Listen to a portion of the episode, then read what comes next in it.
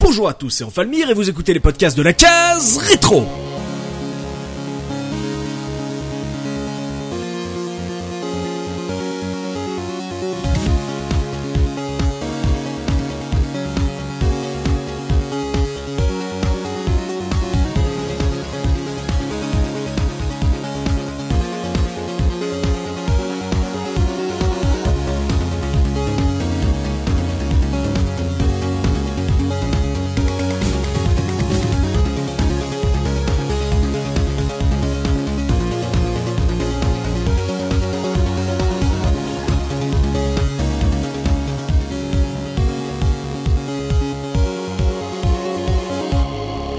Tous dans ce nouveau numéro de la case rétro, votre podcast 100% rétro gaming. Et aujourd'hui, je suis accompagné de Dopamine. Comment ça, Dopa? Ça va bien, salut à tous. On est également avec Zéphirin. Comment ça, Zéphi? Eh ben bon, ça va très bien. euh, bonjour à toutes et à tous.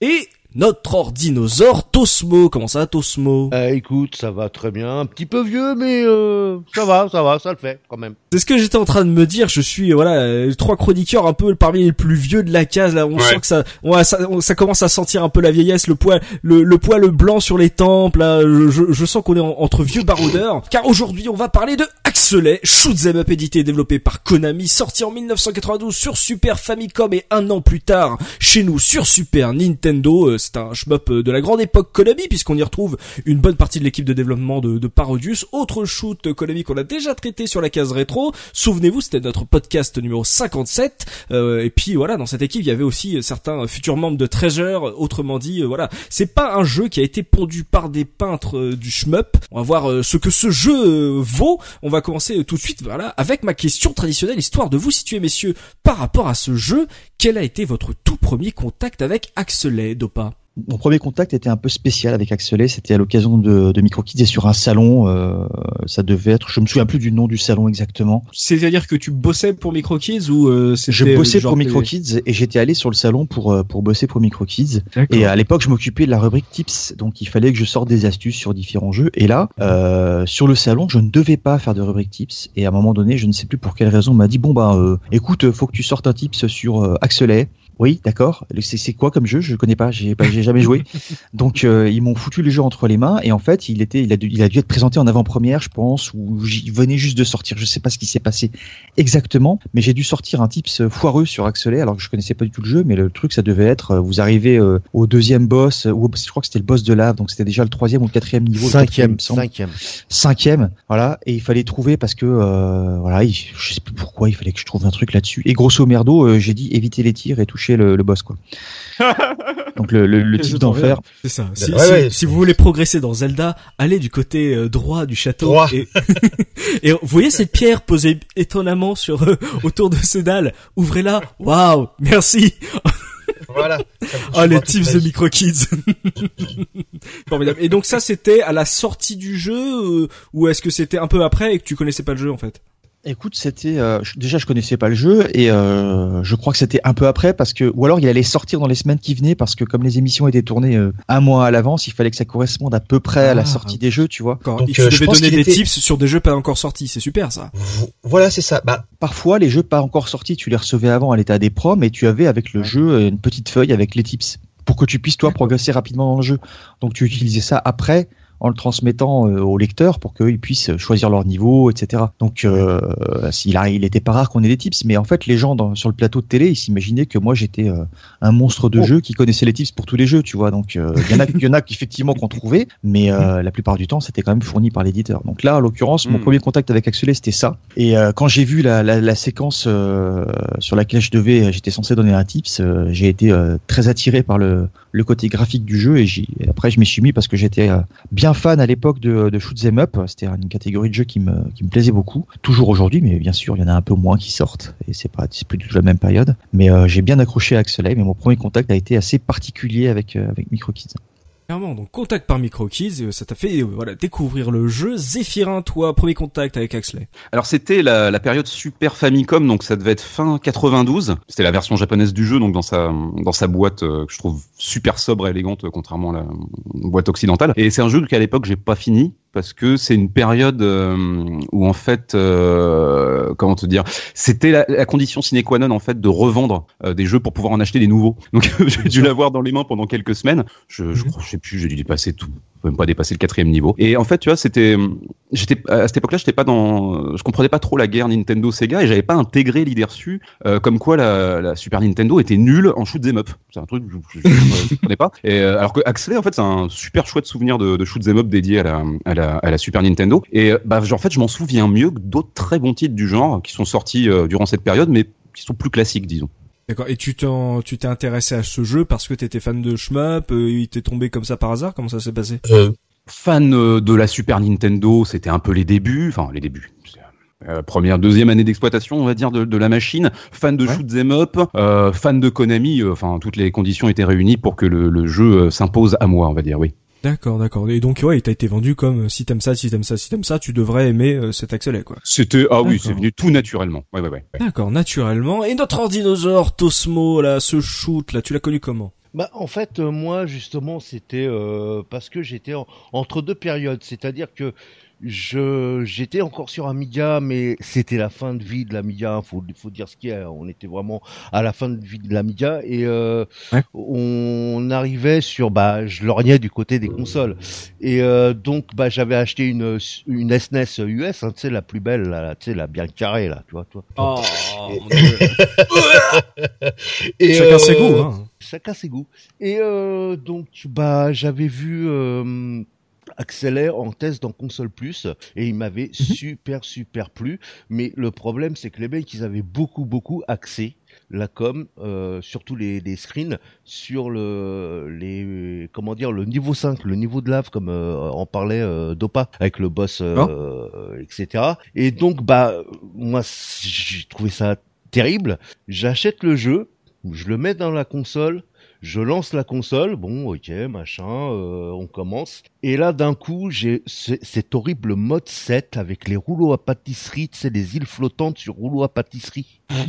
les relous à pâtisserie. Les, les, ouais, les relous, euh, tu vois. Mais c'est, c'est, euh, et euh, là, ça m'a sorti du jeu, moi, par contre. Donc, je ah sais bon que je, ah, moi, je, je vais me fâcher un peu avec un peu beaucoup de monde, euh, Mikado Zephyrin, etc.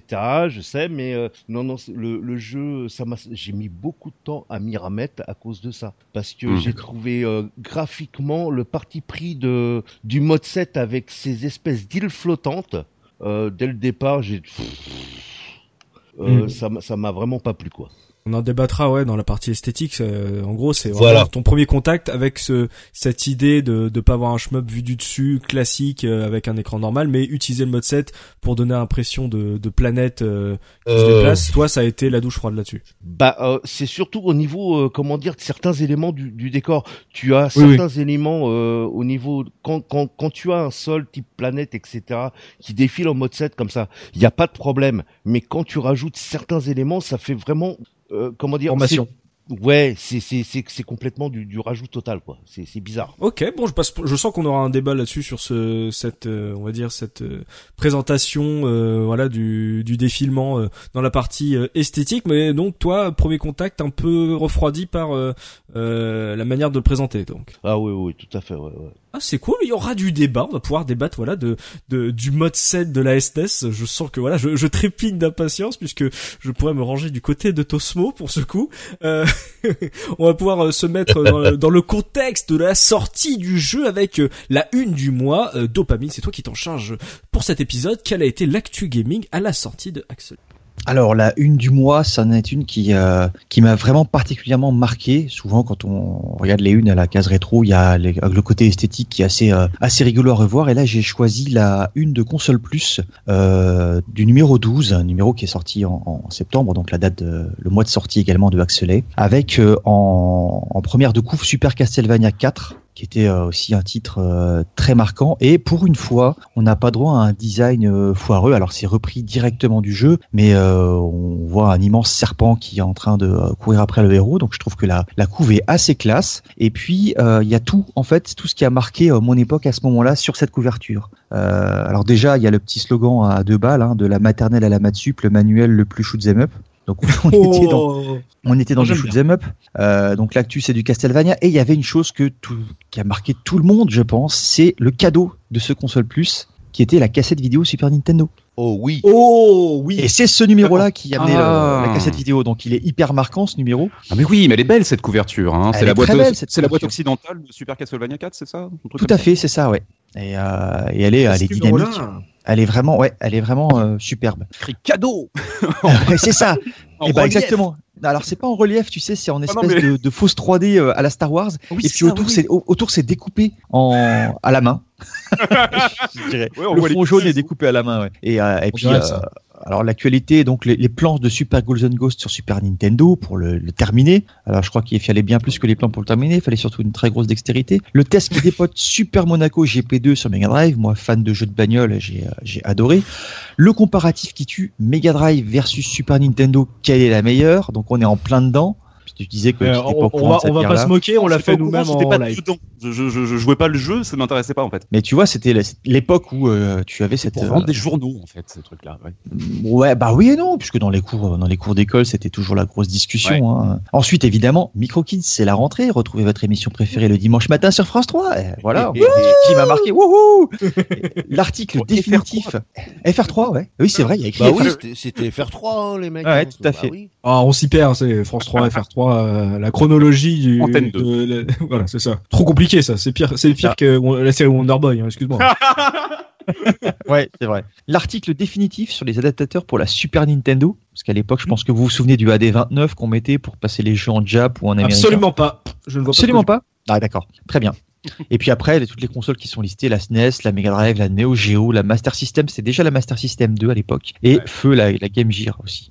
C'est- Ce, ce magazine est magnifique. En fait, c'est euh, 16 bits The Magazine, quoi. The Book, euh, si tu veux, un magazine Ouais. qui représente à mort l'ère 16 bits.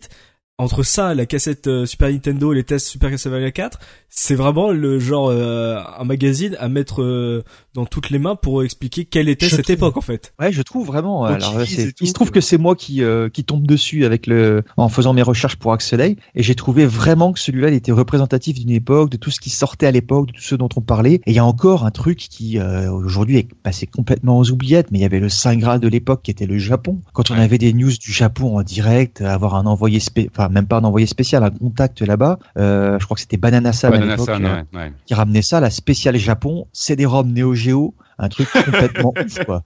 Mickey Mouse, Mickey Mouse qu'on n'avait pas encore chez nous et Mickey Mouse Ouais. il l'avait euh, là-bas, truc qui allait faire un tabac. Super Star Wars qu'on a déjà traité, Oui. tu vois, qui était voilà. Et puis il y a un spécial un spécial Game Gear euh, ou Game Gear euh, euh, aussi qui est qui est dans ce numéro-là. Donc c'est ça- c'est un concentré vraiment de euh, de, de, de souvenirs ce numéro-là. Euh, il correspond à la sortie donc de Axelay et du test donc euh, qui avait dû lire euh, Tosmo à l'époque. Ah, et franchement, voilà, si vous voulez vous replonger dans cette époque, voilà, le magazine est disponible euh, sur le site. N'hésitez pas à le feuilleter. euh, on remercie toujours Abandonnoir Magazine là, qui font un travail de, de classification, de rangement, etc., de disponibilité qui est assez génial. Donc, n'hésitez pas à le feuilleter. Voilà, c'est toujours euh, euh, agréable de se replonger dans cette époque, de retrouver des articles euh, qu'on a lus il y a maintenant plusieurs années, 20 20 ans, quoi. C'est c'est vraiment très agréable. Et là, celui-là, il résume parfaitement toute l'ère euh, 16 bits. C'est c'est vraiment c'est vraiment parfait. On va pouvoir jeter un œil au dos de la boîte du jeu avec le pitch, histoire de voir comment on nous a vendu cet axelet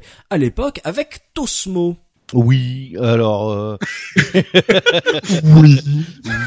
D'accord, ok. c'est le truc euh, des, des- de la vieille télé. Oui, euh, je suis là. Euh, donc ouais. Ici à Nagano, Tosmo. Euh, alors donc effectivement on a une une quatrième de couve euh, avec euh, quatre screens hein, euh, qui sont assez beaux on va dire euh, ça c'est les niveaux 5 3 et euh, un seul niveau euh, vu sur le côté sinon c'est que du niveau euh, vu euh, comment dire euh, mode 7 hein. Ouais, voilà, Euh, le mode 7, Solide ouais. vertical, ouais. ouais. bah oui hein, parce qu'il faut vendre le mode 7 donc bah je vais vous lire ce pitch Surtout en image, hein, bien sûr. oui, Avec oui. une image ça, dans le mode 7, quoi. oui oui tout à fait C'est ça, faut le voir en vidéo. Alors, donc, euh, le pitch. Euh, dites au revoir à votre Axelet. Ça commence bien. Vous êtes cuit, bien qu'étant aux commandes du prototype de chasse interplanétaire Axelet, doté de l'armement le plus sophistiqué de tout le système solaire d'Ilis, les graphismes... Alors ça, c'est là, cette phrase est top. Alors, les graphismes tridimensionnel et les, les perspectives sont d'une haute intensité tellement percutante que vous allez probablement perdre le contrôle et planter votre appareil dans un astéroïde. C'est-à-dire que toi, tu es, aux commandes d'un appareil et c'est tellement réaliste que tu vois dehors que tu vas le planter. Magnifique. C'est magnifique. Le jeu il est tellement beau que tu sauras pas jouer. Bah oui. Truc de ouf. Bah, attends, c'est tellement percutant que même la diction est compliquée, quoi. Oui, c'est vrai. hein, Oui, c'est- eh, J'ai du mal. Ça, hein, ça me fait penser, ça me fait penser à la, la manière de promouvoir Zelda 3. Genre, euh, arriverez-vous à le finir, tu sais? Genre, ouais. le jeu il est tellement long que tu ne le finiras jamais. Le jeu il est tellement beau que tu sauras même pas y jouer. Non, mais ça, ça, il faut c'est battre ça. le jeu. On est à l'époque où il faut battre le jeu. Donc je, je, je poursuis. Quoi qu'il en soit, vous êtes euh, seul, le seul espoir qui reste au groupe de planètes unis par un objectif commun, mettre un terme à l'assaut impitoyable mené par l'armada d'annihilation dans une guerre éclair galactique sur six niveaux. Les planètes du système solaire d'Ilis ont combiné leur technologie pour créer une force défensive inégalée avec la mise au point du D117B. Nom de code Axelet, un, sage- un chasseur si performant et si coûteux qu'il n'en existe qu'un. C'est à vous d'arrêter le siège. Ok, on est entre Star Wars et Zone of the Enders un peu plus tard euh, dans, dans notre histoire. Mais en tout cas, ok. Axelet, c'est le nom du vaisseau. On est sur un tri apparemment SF et un jeu euh, graphiquement euh, jamais vu. En tout cas, il te le présente comme ça. Techniquement, euh, c'est un jeu que tu euh, vas, qui va te mettre une baffe. En tout cas, c'est comme ça qu'ils te le vendent dans le pitch, j'ai l'impression. Ben, en fait, euh, c'est chaque, euh, je crois que chaque jeu euh, mode 7, il te le vendait euh, en, en tant que jeu 3D mortel. Donc, euh, C'est ça. C'est ça. Donc on est un petit ça. peu dans, dans la continuité, on va dire. hein. Voilà. Ok, donc euh, dans l'univers, on va pouvoir voir ce que vous avez pensé justement de cette euh, voilà de cette présentation SF, de ce côté un peu Star Wars euh, made in euh, Japon, et euh, comme ça on pourra voir après dans l'esthétique si vous avez pris une baffe tridimensionnelle. voilà, et voilà, que de que de promesses sur ce shmup. On va voir si si cet axelet est un bon jeu. On se retrouve tout de suite après ça pour le gros du débat.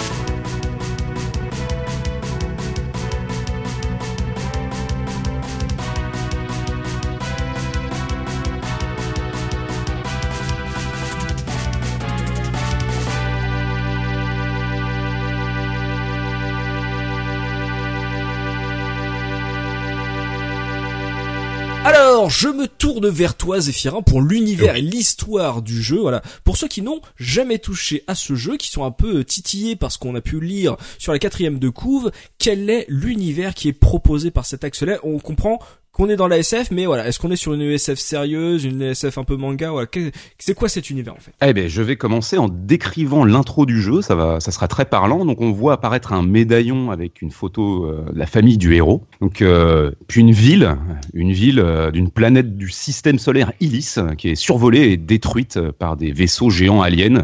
Donc, les ennemis qui sont The Armada of Annihilation, des ennemis clairement trop puissants. Et donc, la planète Mother. Illis, Illis, Oui. euh, comme euh, donc comme dans Beyond Good and Evil quoi. Ah ben, je n'ai pas joué à ce magnifique jeu, donc je ne saurais te dire, mais je suppose que oui. Et c'est voilà, c'est ça, c'est Illis aussi, d'accord. Je sais pas si c'est une référence de Michel Ancel à. I2LIS. Excuse-moi, professeur Oz me souffle que c'est peut-être aussi Illis 31. Oh, bravo Sors Eh, de sort. Fais attention, tonton dopamine, c'est pas parce que monsieur est à micro-kids que je peux pas ressortir le buzz du placard, hein, pour te le mettre sous le nez, hein. Attention, hein. Premier avertissement. Hein, t'as de la Oh. chance qu'elle était pas mal, mais bon. Donc, Illis, Mother, planète Mother. Là, voilà, là, dans le, dans le système Illis, on a la planète Mother, et donc c'est le dernier espoir, puisque c'est, je suppose, là que vit le héros, qui est d'ailleurs à peine identifiable, on le voit euh, dans, son cockpit avec une visière, si je me souviens bien, euh, et le visage un peu flou, donc il part à bord du euh, D117B Axley Fighter, donc ça c'est le nom complet du vaisseau, pour récupérer son arsenal et combattre les aliens. Alors, on en reparlera de cette histoire de récupérer son arsenal, puisque du coup il y a une connexion, qu'on le veuille ou non, entre euh, les mécaniques de jeu et l'histoire du jeu, euh, ce qui est plutôt intéressant. On va donc traverser six niveaux, un premier qui est fait de, on survole des nuages en gros, le second qui est une colonie spatiale, le troisième qui est une planète euh, massivement habitée, je dirais, ensuite une caverne, le cinquième niveau, le fameux euh, avec la planète de lave, et enfin la forteresse de The Armada of Annihilation. Donc là c'est le classique euh, du shoot 'em up, hein. Un vaisseau face à un univers tout entier, c'est toujours le truc pour justifier la situation aberrante, et ça moi me renvoie à une autre saga de l'époque qui s'appelle Rake Zomber, hein. c'était sur FM Towns et, PC Engine Super CD-ROM ROM, euh, où ils, enfin c'était une série de shoot 'em up où on, on, on y allait à fond au niveau de la, de la storyline, voilà. Ah, attends, parce que moi, j'ai, euh, je connaissais pas le jeu, j'ai lancé, euh, je l'ai lancé pour voir, et j'ai trouvé Ouais. que l'introduction était très, euh, on va dire réaliste et très euh, plutôt cool en fait. Euh, Il y avait vraiment un côté, euh, moi, ça m'a attiré cette euh, cette mise en scène de, du jeu. Je pensais pas que c'était aussi sérieux. Et quand c'est Oui. quand je vois la représentation de la main, c'était c'était pas très, c'est pas fait. très cartoon. Il y a un côté, euh, euh, on va dire proportion réaliste. Et je disais, tiens, tiens, du coup, euh, je suis allé me renseigner sur l'histoire parce que euh, l'introduction me semblait assez euh, importante euh, par rapport à ça, Ouais. alors que je m'attendais à peut-être un euh, play et un jeu qui se lance très simplement euh, comme un, un X-wing, enfin comme un un Star Fox, tu vois, Star Fox, même si Ouais. c'est un bon univers, le jeu, tu rentres Mm. tout de suite dedans et tu essayes de dire, ah, ok, d'accord, c'est cette planète. Alors que là, l'histoire, en tout cas, l'univers a l'air d'a- d'avoir été assez mis en avant, je trouve. Exactement, j'a- j'allais venir à ça précisément. Enfin, euh, moi je trouve que l'intro est clairement superbe, hein, une mise en scène avec des images 2D à peine animées, mais ça fonctionne très bien et le style est, comme tu le dis, presque réaliste. Et du coup, c'est très différent du style entre guillemets manga très répandu à l'époque dans les jeux japonais. Et j'adore vraiment le ton dramatique donné aux jeux de cette période. T'as une histoire qui est simple, des enjeux cataclysmiques, une mission suicide. En gros, c'est le scénario de tous les shoots 'em up des années 90. Bon, malgré tout ça, euh, je bien l'univers hein, de ce jeu-là, mais j'ai un peu un problème avec la fin, c'est-à-dire que Bon, c'est pas très satisfaisant, on en reparlera. Le dernier niveau, le dernier boss, c'est très très classique de ce côté-là. On est sur un peu du R-Type. Hein. Euh, ouais, c'est Ah. très bon. En même temps, R-Type, euh, pff, c'est, c'est comment tu fais? Ouais, un shoot voilà, ça. après R-Type Oui, Et oui, alors, et puis moi, je- euh, il y a, il y a pire comme euh, comme exemple, tu vois. C'est voilà. Si le mec il fait euh, du R-Type, c'est c'est pas non plus euh, mauvais, tu vois, c'est ça. Oui. C'est ça. Bah, je terminerai sur une toute petite remarque. Moi, je considère en fait qu'il faut un scénario, même maigrichon, à un shoot 'em up ou un jeu de baston ou un beat 'em up. Je pense qu'il faut faire vivre euh, ce qu'on met en place dans un jeu. Et euh, même si même si elles sont bien fichues, la réalisation et les mécaniques d'un jeu, c'est peut-être pas forcément suffisant pour tous les joueurs. Il faut ce petit supplément d'âme pour les joueurs dont je fais partie en fait. Et je suis content. Du coup, de démarrer Axley sur une intro mise en scène un peu comme une intro de film, un truc bien euh, bien bien dramatique et tout. Donc toi, t'avais besoin, voilà, que l'histoire euh, soit un peu plus mise en avant, en tout cas que ça continue sur le même niveau que l'intro. Euh, Dopa, toi, euh, t'en avais pensé quoi de cet univers? Est-ce que c'était peut-être trop sérieux pour toi, ou est-ce que c'était ce que tu recherchais? Je m'en cognais totalement. Ah, toi, c'est- Euh, toi, tu tu t'en fous du scénar dans un shmup? Dans un shmup, je m'en fous complètement euh, du scénar. Euh, ce dont je me fous moins, c'est ce que vous venez de me faire euh, remonter le souvenir de, de Rexamber, en fait, qui, euh, qui est le jeu qui m'a fait. Alors, je suis désolé, j'y reviens toujours, mais euh, je vous en avais déjà parlé euh, tout, tout au début de la case rétro. C'est le jeu qui m'a fait engager à MicroKids, en fait. Bordel. C'est ce jeu Oui, qu'il fallait que j'enregistre. Ah oui, oui, mais c'est ce Ah, t'as galéré, j'imagine. Non, justement, c'est parce que j'ai pas galéré et que, j'ai- et que je l'avais quasiment fini que Hmm. euh, qu'ils m'ont dit bah tu vas revenir euh, faire des images. Mes respects. Voilà. Donc euh, donc voilà, mais sinon au niveau des shoots 'em up, je- le scénario, je m'en tape totalement. Pour moi, les shoots 'em up en fait, le contexte des shoots 'em up et le et le la façon dont j'abordais les shoots 'em up, c'était un petit peu comme la musique, comme le hard rock à l'époque. Euh, Metallica et compagnie, c'est que c'était des techniciens et les meilleurs guitaristes du monde, et que pour moi, les mecs qui faisaient les, euh, les shoots 'em up, c'était les, euh, les programmeurs qui sortaient le meilleur de la console, parce que tu avais toujours des effets euh, dans tous les sens, euh, il fallait que ça pète au niveau sonore, il fallait que ça pète graphiquement, et, euh, et plus il y avait de, de scrolling parallaxe, et plus c'était fou, etc. Donc les mecs allaient jusqu'au Il aime bien la parallaxe, Dopa. À De fond, belles- à fond, à fond. Ah En oui, fait, non, tu- mais totalement. Tu, tu vois ça comme de très belles vitrines pour les pour les machines en fait. Hein, les, Moi, je- les, les- ouais. les shoot 'em up, ouais. Bah, c'est la, c'est la démo technique Ouais. euh, euh, transposé en jeu, quoi. C'était le FPS euh, de l'époque, quoi. Mais ah, euh, par contre, sur l'univers, Ah. tu t'en fous, d'accord, mais il y a quand même une différence de présentation entre un euh, Axelet et un Sexy Parodius. Je veux dire, c'est c'est pas parce que ça reste du shmup que euh, l'univers n'a pas son importance. Il y a quand même une importance. Certes, il y a une ambiance qui Voilà. Il y a l'ambiance a un, ambi- un, un rôle très important à jouer aussi. Sur le, en tout cas sur l'affect du joueur. Effectivement, il y a, il y a une ambiance qui sort d'un jeu. un, un Thunder Force, ça va être de la musique hard rock derrière. Ouais. Un Parodius, ça va être plutôt rigolo. Il y a, il y a ce genre d'ambiance. Axelay, pour moi, était très classique de ce côté-là. T'avais euh, le niveau à dominante couleur bleue, le niveau à dominante couleur verte, le niveau, à- le, le niveau avec le rouge, etc. Les boss très très classiques aussi. On en reparlera sans doute après. Euh, Voilà. Au niveau de l'ambiance, il y a rien qui m'a marqué particulièrement, euh, que je le considère comme un jeu sérieux ou pas. Pour moi, c'était un shmup comme un autre, euh, avec euh, une base extrêmement extrêmement classique. Ce qui était plus impressionnant pour moi à l'époque, c'était euh, c'était son aspect technique sur lequel on reviendra aussi plus tard. Donc je vais pas m'étendre dessus. Mhm.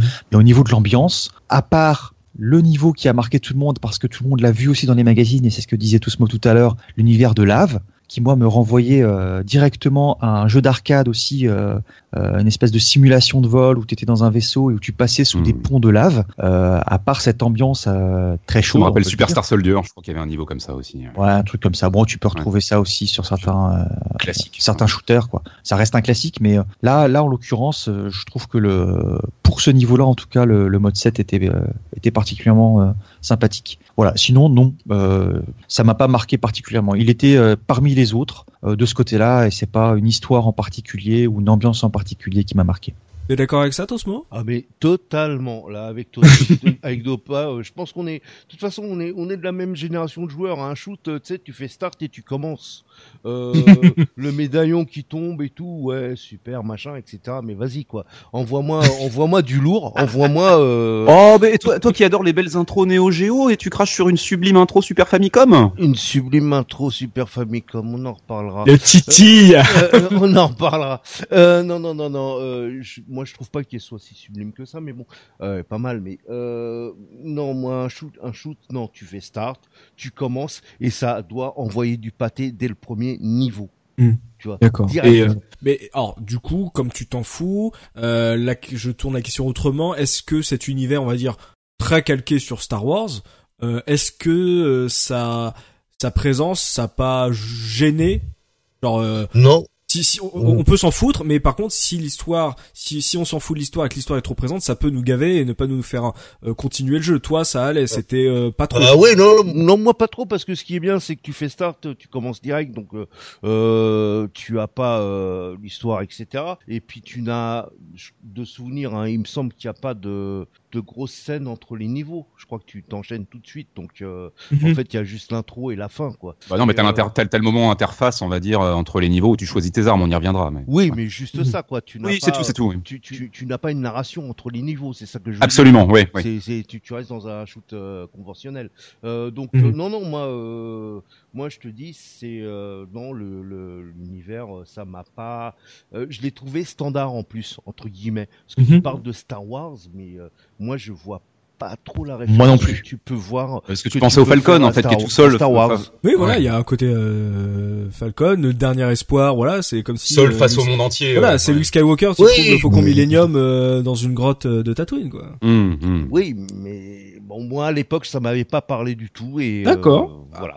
Ah, c'est clairement moins scénarisé qu'un Star Fox qu'on avait abordé, oui, c'est sûr. Pour, moi, on en reparlera dans le gameplay, mais pour Hmm. moi, c'est vraiment un, un univers standard. Il y a certains trucs qui n'ont pas été repris par rapport à d'autres shoots et qui ont été repris par rapport à d'autres shoots, mais c'est tout quoi, en fait. Ok, bon bah visiblement l'univers est très classique. euh, Il y a une belle petite intro, mais euh, finalement le jeu euh, n'en propose pas plus après. comme on a dit, voilà sur un, un Star Fox, l'univers est un peu moins mis en avant sur le fil de l'aventure. Et vous le trouvez classique, donc du coup, voilà, s'il y a des auditeurs qui eux ont accroché énormément à cet univers, n'hésitez pas à le partager euh, voilà dans les commentaires. On va pouvoir voilà rentrer dans le gameplay histoire de voir quelles sont les qualités et les défauts de ce jeu. Voilà, pas dans main euh, un shmup. Voilà, c'est comme ça que ça ça se jauge. Voilà, c'est on va rentrer dans le gameplay avec dopamine. Dis-nous un peu comment ça se joue ce jeu. Alors évidemment, vous serez pas surpris de savoir que c'est un shoot 'em up puisqu'on en parle depuis le début. Et je pense que la majorité des gens qui nous écoutent savent encore ce que c'est qu'un qu'un shoot. Euh, à l'époque, il y a, y a deux grands styles de, de shoot. Alors on, on passe sur les variantes euh, avec les boulettes dans tous les sens, etc. Mais en tout cas, on, on les distingue déjà au niveau du scrolling, qui est euh, généralement soit vertical, soit euh, horizontal. Axelay, la petite originalité, c'est qu'il y avait un petit peu des deux. Et euh, Mhm. à l'époque, c'était quelque chose qui euh, était pas forcément euh, commun. Et puis, euh, ça permettait de mettre un petit peu tout le monde d'accord, puisqu'on avait toujours les gens qui préféraient avoir les avantages du shoot horizontal pour euh, arriver à mieux voir les adversaires, et les autres qui préféraient être en, en vertical parce qu'ils trouvaient que ça faisait plus arcade, sachant que euh, sur les bornes d'arcade, en fait, en vertical, les écrans étaient beaucoup plus hauts. C'était un petit peu l'équivalent du 16 neuvième mis debout euh, dans, dans les salles d'arcade, et que donc on ouais. considérait qu'on on voyait les tirs arriver de plus loin, qu'on pouvait les anticiper. Donc il y avait pour les amateurs de shoot 'em up ce genre de considération à prendre en compte, qui n'est- n'était pas valable sur un 4 tiers. Et donc avoir l'idée de, euh, de mettre de mettre du vertical et de l'horizontal euh, sur une télé, ça paraît comme ça euh, anodin, mais à l'époque quand même, c'était quelque chose qui euh, qui était à noter, et qui était un plus, en tout cas quand on devait euh, évaluer le, le jeu. À savoir que pour le gameplay, le scrolling vertical, il est assez particulier puisque c'est pas vraiment un scrolling. Euh, on sera encore sur l'aspect artistique et technique, donc je vais pas trop le développer non plus, Mhm. mais Oui, oui, oui, effectivement, on a ce côté mode 7, donc c'est pas un scrolling vertical classique avec un écran qui défile de haut en bas. Il y a un effet qu'on peut qualifier, et je vais mettre mes premières guillemets de profondeur qui, euh, qui est donné au jeu. Après, le principe du jeu euh, reste ce que j'avais tout à fait décrit dans ma magnifique astuce à MicroKids, hein, c'est-à-dire éviter les boulettes euh, et shooter tout ce qui vient en, en face. Par contre, au niveau de la, de- la façon dont on dirige le, le vaisseau, on a une façon de fonctionner qui sort un petit peu des habitudes de l'époque. Euh, Il n'y a pas d'upgrade. Souvent dans les shoots, on récupère des options euh, en, en descendant une série d'ennemis ou une, petite escadrille, et puis avec l'option on devient plus puissant, on récupère encore un petit module annexe à côté qui va tirer de plus. Là, on n'a pas d'upgrade, on va choisir un arsenal qui est différent quand on va avancer dans les niveaux, il va s'étoffer au fur et à mesure des niveaux, et on va avoir de plus en plus de choix. Donc on, on- on garde une puissance qui est à peu près équivalente, mais on va avoir des options qui sont plus tactiques en fait et stratégiques que, euh, que de puissance pure. Et ça, c'est quelque chose, euh, malgré euh, tous les défauts que Tosmo pourra trouver au jeu, qui pour l'époque était une façon de fonctionner différente et une prise de risque. On a dit tout à l'heure que c'était assez classique au niveau de l'ambiance. Là, c'est plutôt une prise de risque dans le gameplay et la façon de fonctionner. Entièrement d'accord. Toi, tu, d'accord. Toi, tu trouves que ça a été une prise de risque. D'accord. Je trouve oui, euh, parce que euh, il y, avait des, des jeux qui te permettaient de choisir différents modes d'armes et puis adapter en fonction des situations. Mais là, tu pars pas sur des armes qui vont s'upgrader, qui vont s'améliorer. Tu choisis tes armes au début de chaque niveau. Tu as beaucoup plus de choix en fonction de ton niveau, puisque plus tu avances dans les niveaux, plus tu auras de choix. Alors, ça te permettra d'avoir euh, ça a une replay value, puisque quand tu vas essayer un niveau que tu découvres avec une nouvelle arme, tu vas dire allez, je prends la nouvelle, elle doit être super, elle doit être bien pour le niveau. Puis après, tu te rends compte que finalement, soit ça correspond pas à la, à la morphologie en fait de ce niveau-là, et tu vas l'utiliser dans un autre niveau, soit ça correspond pas tout simplement à ta façon de jouer aussi, qui peut Mhm. être variable. Et, euh, et ça, ça permet d'adapter euh, le, le jeu aux différents styles, et ça permet de lui apporter une richesse et une profondeur qui, à mon avis, n'était pas forcément présent dans les autres jeux, qui avaient un, un mode de cheminement de ce côté-là qui était différent. Tu trouves ça, ça, ce point, toi, tu trouves que c'est euh, vraiment une de ses qualités alors? Moi, je pense que c'est une que c'est une qualité, c'est une une restriction, une contrainte Mhm, qu'on impose exactement. aux joueurs. Et je trouve que c'est une qualité parce que ça sort des sentiers battus de l'époque. Et comme je le disais, moi, j'enchaînais les shoots et ils se ressemblaient tous à l'époque.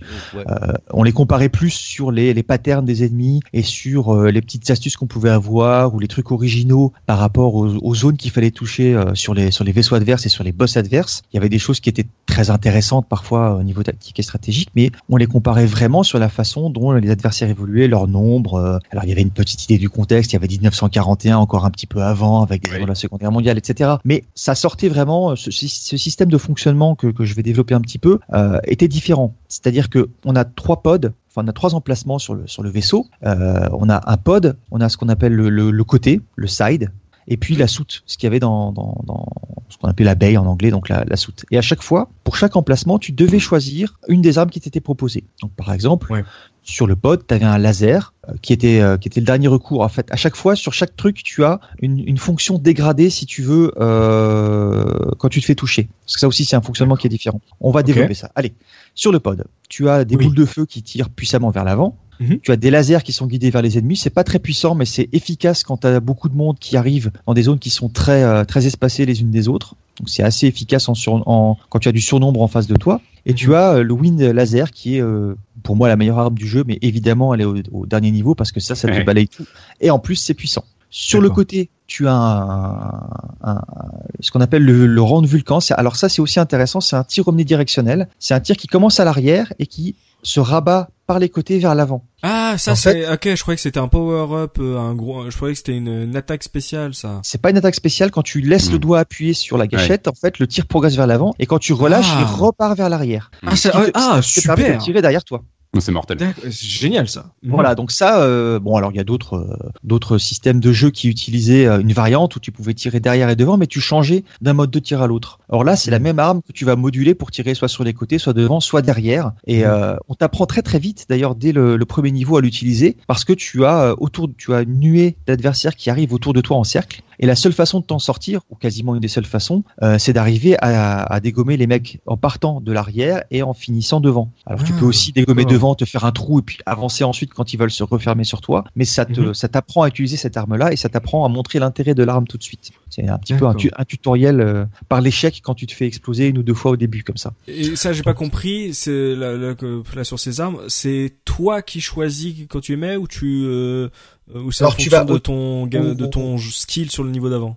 Alors non non c'est pas du tout en fonction du skill, c'est simplement quand tu vas passer au niveau 1, tu vas avoir une option sur chaque Ouais. emplacement. Au niveau 2, tu auras euh, deux options sur l'emplacement 1 et puis toujours une option sur le 2 et le 3. Ouais. Après, tu vas avoir 2, 2 et 2, etc. Ça va évoluer comme ça et là, tu vas choisir de rester aux anciennes armes ou passer aux nouvelles. Et euh, comme ça, Donc, tu te fais un euh, on- setup. D'accord. Donc on est d'accord que c'est ça dont tu parlais, Zéphirin, quand tu disais que le gameplay rejoignait le scénario. Oui, oui, l'arsenal se développe progressivement puisqu'il récupère donc D'accord. euh, des armes. Oui, oui.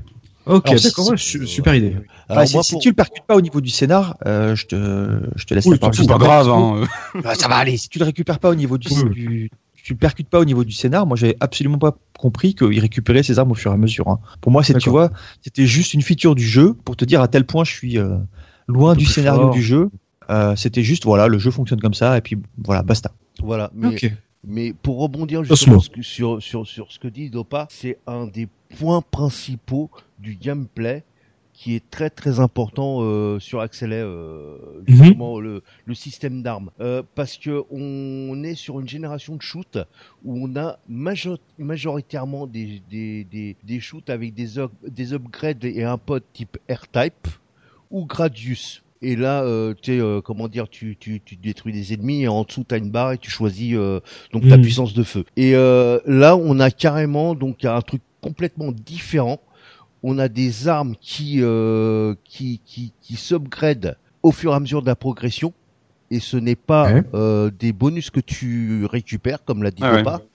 Et surtout, ce qui est important, c'est que quand tu te fais toucher, ton arme que tu utilises actuellement, à part la principale, elle Ouais. est désactivée. Comme si c'était un bouclier en fait et que le, le tir sur Voilà. le vaisseau détruisait l'arme et l'empêchait de mourir. D'être détruit. Voilà. D'accord. Je trouve ça mortel aussi comme Et idée. voilà. Et donc, et là, justement, on est vraiment dans un, dans un gameplay complètement différent des autres shoots. Des autres shoots. Ça, par contre, euh, ouais, là, je, je rejoins mes camarades. C'est très, très, très, très, très, très bien, très euh, novateur comme système, je trouve. Alors question bête, là tu parlais ouais, justement de cette destruction, je trouve ça vachement intéressant la manière dont il le présente et tout par rapport justement aux upgrades que tu choisis. Euh, quand tu te fais toucher, je veux dire t'as une grande barre de vie, est-ce que c'est à la boulette près, est-ce que comment se passe le respawn? Parce que ça ça peut te gâcher un, un shoot 'em up en fait la manière dont tu, tu reviens par exemple si tu t'es bien stuffé, que tu meurs et qu'on te fait apparaître euh, euh, 20 mètres avant euh, sans tes options, d'un seul coup euh, t'as limite envie de relancer le jeu. Donc comment ça se passe là-dessus? Est-ce qu'il est intelligent ou est-ce qu'il il peut y avoir de la frustration? Et ben en fait, euh, bah, c'est intelligent dans le sens où euh, à chaque fois que tu vas switcher d'arme et qu'on va te la détruire, il va toujours te rester. Tu as un laser qui est tout faible, qui est vraiment le dernier recours. Tu sais que si tu te fais toucher encore, Ouais. euh, ben tu vas recommencer le, le niveau en fait euh, à ce moment-là. Mais tu auras eu, tu auras usé entre guillemets tes trois vies avant, puisque tu auras, ouais, euh, c'est c'est- tes un trois armes comme des cœurs. Voilà, c'est un petit peu comme des cœurs, sauf que là, tu as une.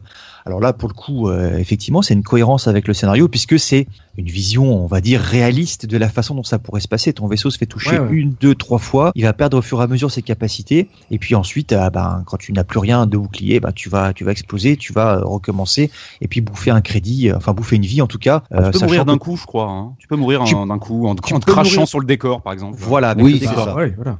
Quand, quand tu manges un truc dans le décor, tu, tu meurs euh, en un seul coup, ce qui, euh, ce qui aussi est, fait partie d'une logique Ah oui. relativement réaliste. Alors ce qui est intéressant aussi dans le fait qu'on te détruise une arme, c'est que oui, ça représente un petit peu euh, la vie, mais tu vas changer ta façon de jouer aussi. Et ça, c'est c'est pas quelque chose qui est commun non plus dans la façon dont fonctionnaient les jeux à l'époque. Avant, on Mhm. pouvait te toucher, bah, ça t'enlevait un bouclier selon que tu avais l'option justement bouclier. Souvent, quand on te touchait, c'était la destruction directe. Mais là, non seulement tu vas avoir une façon de, de représenter ta vie et ta, ton endurance, mais ça va également changer ta façon de jouer. Si l'arme dont je parlais tout à l'heure, euh, le rang de vulcan euh, est détruit, bah, tu vas devoir essayer de fonctionner plus en esquive pour euh, te Ouais. faire un trou dans la nuée d'ennemis qui, qui t'arrive dessus, et puis passer par ce trou ensuite s'ils doivent, eux, se refermer sur toi façon kamikaze. Donc ça te change ta façon de jouer, et ça c'est quelque chose qui est assez intéressant, assez fort aussi. Euh, les armes que tu vas utiliser, alors tu n'as jamais les trois emplacements qui sont utilisés en même temps, hein. entendons-nous bien, il faut à chaque fois que tu choisisses l'emplacement que tu vas, que tu vas euh, utiliser, donc tu vas devoir comme ça, en fonction de ta situation tactique, notamment dans le scrolling horizontal par exemple, utiliser dans la soute euh, les bombes que tu vas lâcher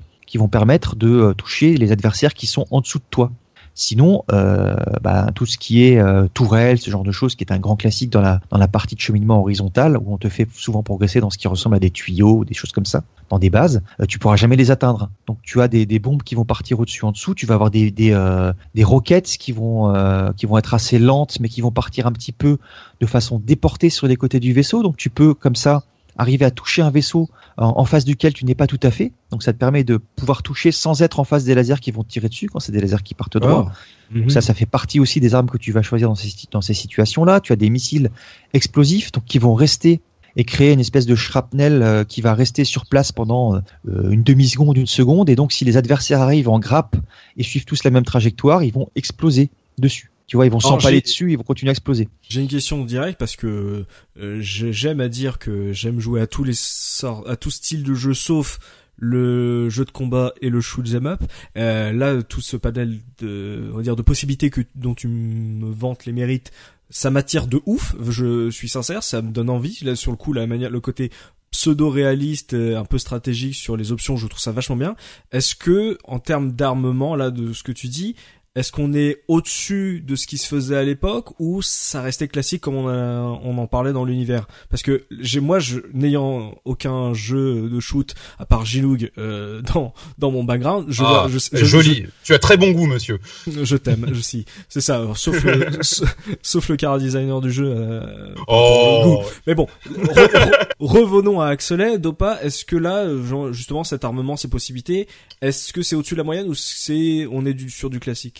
Le résultat euh, reste classique. On va dire que c'est un habillage qui change, une façon d'aborder le jeu qui change. Mhm. Après, dans, dans, dans l'application de ces principes-là, tu vas rester quand même dans des choses en dehors du fait que tu n'as pas de modules qui sont autour de toi dont tu peux te servir comme bouclier, par exemple, qui Oui. était un grand classique aussi à l'époque, comme le disait Tosmo tout à l'heure. Euh, Si tu n'aimes pas de toute façon les, les FPS, c'est pas quelque chose qui est suffisamment original et différent par rapport à un FPS classique pour dire à un gars, écoute, si t'aimes pas les, les FPS, euh, les FPS, qu'est-ce que je raconte les shooters, les shooters, tu vois le, le Ah, lapsus il révélateur. vieillit ce tonton, il vieillit Ouais. le tonton. Oui, si d'accord. tu n'aimes pas on- les, on euh, les, les shoots, euh, les shoots d'une façon générale, je ne pense pas que Axelate te, euh, te réconciliera avec le avec le genre. Ah, en tout cas, c'est pas suffisamment en dehors des sentiers battus ou original par rapport au shoot classique pour que toi tu y trouves un, un intérêt, je pense. Après, si tu as quelqu'un qui est à côté de toi, qui est bon, qui te fait euh, pas un super play, mais qui te fait un long play et qui te fait ça en quelques crédits euh, sans, sans continue, euh, il pourra t'expliquer pourquoi il fait ceci, pourquoi il fait cela, et ça pourra éventuellement effectivement t'intéresser. En sachant que ça reste une progression euh, à la dure, que c'est du die and retry, et qu'il faut que tu apprennes le pattern de tous tes ennemis, la façon dont les tirs vont t'arriver dessus, et ensuite Mm. que toi tu développes par rapport à ça, quand je parlais d'une stratégie, euh, la façon euh, dans laquelle tu vas, tu vas régler le problème. Et de toute façon, ça c'est tous les amateurs de shoot 'em up qui vont te le dire, euh, par rapport à quasiment n'importe quel shoot. Tu peux pas arriver à aimer un shoot ou à évoluer correctement dedans si tu as pas joué plusieurs heures pour en saisir euh, un peu les subtilités. C'est ça, après, c'est ça. C'est c'est pour ça que je compare souvent avec le jeu de combat, c'est que euh, ce sont des jeux où j'ai du mal à apprendre,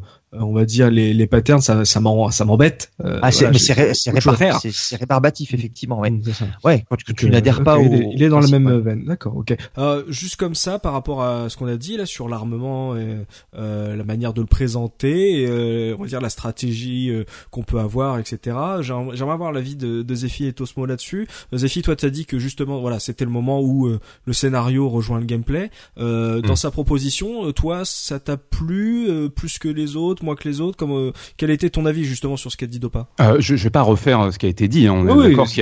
Est-ce que toi, les- ça t'a plu, quoi Oui, absolument. C'est-à-dire qu'on sort de des Superstar Soldier et autres, effectivement, où tu récupères des, des items en route, c'est des gameplays qui sont souples et confortables. Là, moi, ce qui m'a vraiment fasciné en revoyant Axelet 25 ans plus tard, c'est ce principe des trois armes, plutôt que l'arsenal évo- évolutif. Le truc qui est dingue, c'est que ça me rappelle un de mes jeux préférés, c'est Street Fighter 3. Je vais la faire très courte, dans un jeu de baston. Oh là Non, mais comprendre. Non, mais c'est très important euh, dans un jeu de baston classique. Aujourd'hui, tes personnages ont deux, trois, quatre furies différentes. Tu t'amuses avec ça pendant ton match. Street Fighter 3 commence sur tu choisis l'une des trois euh, furies disponibles du personnage en fonction de ton adversaire et donc tu mets en place une magnifique je trouve mécanique stratégique et on retrouve ça donc dans Axelet ce que je trouve fascinant concrètement euh, comme euh, et qui, qui le qui le distingue en fait hein, véritablement d'autres d'autres jeux c'est quelque chose auquel j'ai totalement adhéré oui. Tu préfères faire ce choix comme ça avant de commencer le niveau plutôt que Non. de prendre un bonus ou pas euh, dans un niveau? Non, j'ai pas de préférence, c'est juste que je suis ravi en fait que ces gars-là aient pensé à faire ça à ce moment-là. Ah, C'est- D'accord.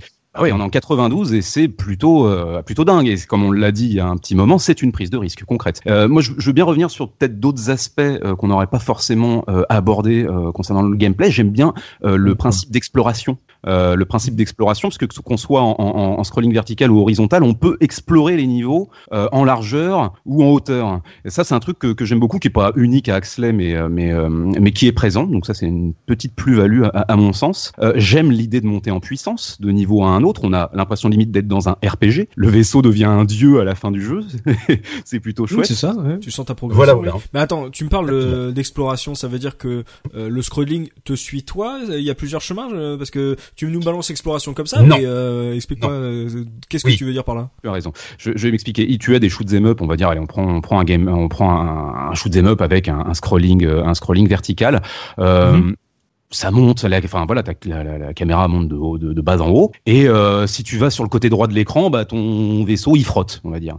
Et t'as d'autres Oui. shoot 'em up qui te décalent, te déplacent en fait, et tu vois plus que ce qu'il y a à l'écran. Donc tu peux aller sur le côté droit, il se passe des trucs. Tu peux aller sur le côté gauche, gauche il se passe des trucs. Et en l'occurrence, dans celui-ci, oui, je, je crois le avoir le souvenir, par exemple, dans le premier niveau, qu'il y a des endroits où tu vas trouver des options si tu vas plus à droite ou plus à gauche. Et donc à partir de Ah, là, il y a le principe d'exploration qui, encore une fois, hein, qui est pas unique à ce jeu-là, mais que je trouve particulièrement bien pensé, y compris Mhm. avec les niveaux mode 7 qui peuvent sembler très moches euh, à ces messieurs. Mais voilà. D'accord, ok, je comprends. Là, je, je comprends ce que tu veux dire.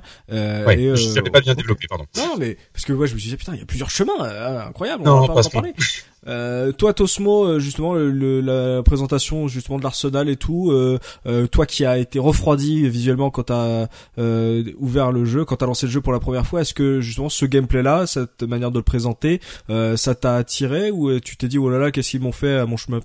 Alors au départ, effectivement, c'est déstabilisant. Parce Ouais. que euh, t'es tellement habitué au, au power-up, etc., machin, que là tu te dis mais euh, je gagne rien, je détruis des vaisseaux, etc., mais qu'est-ce qui se passe?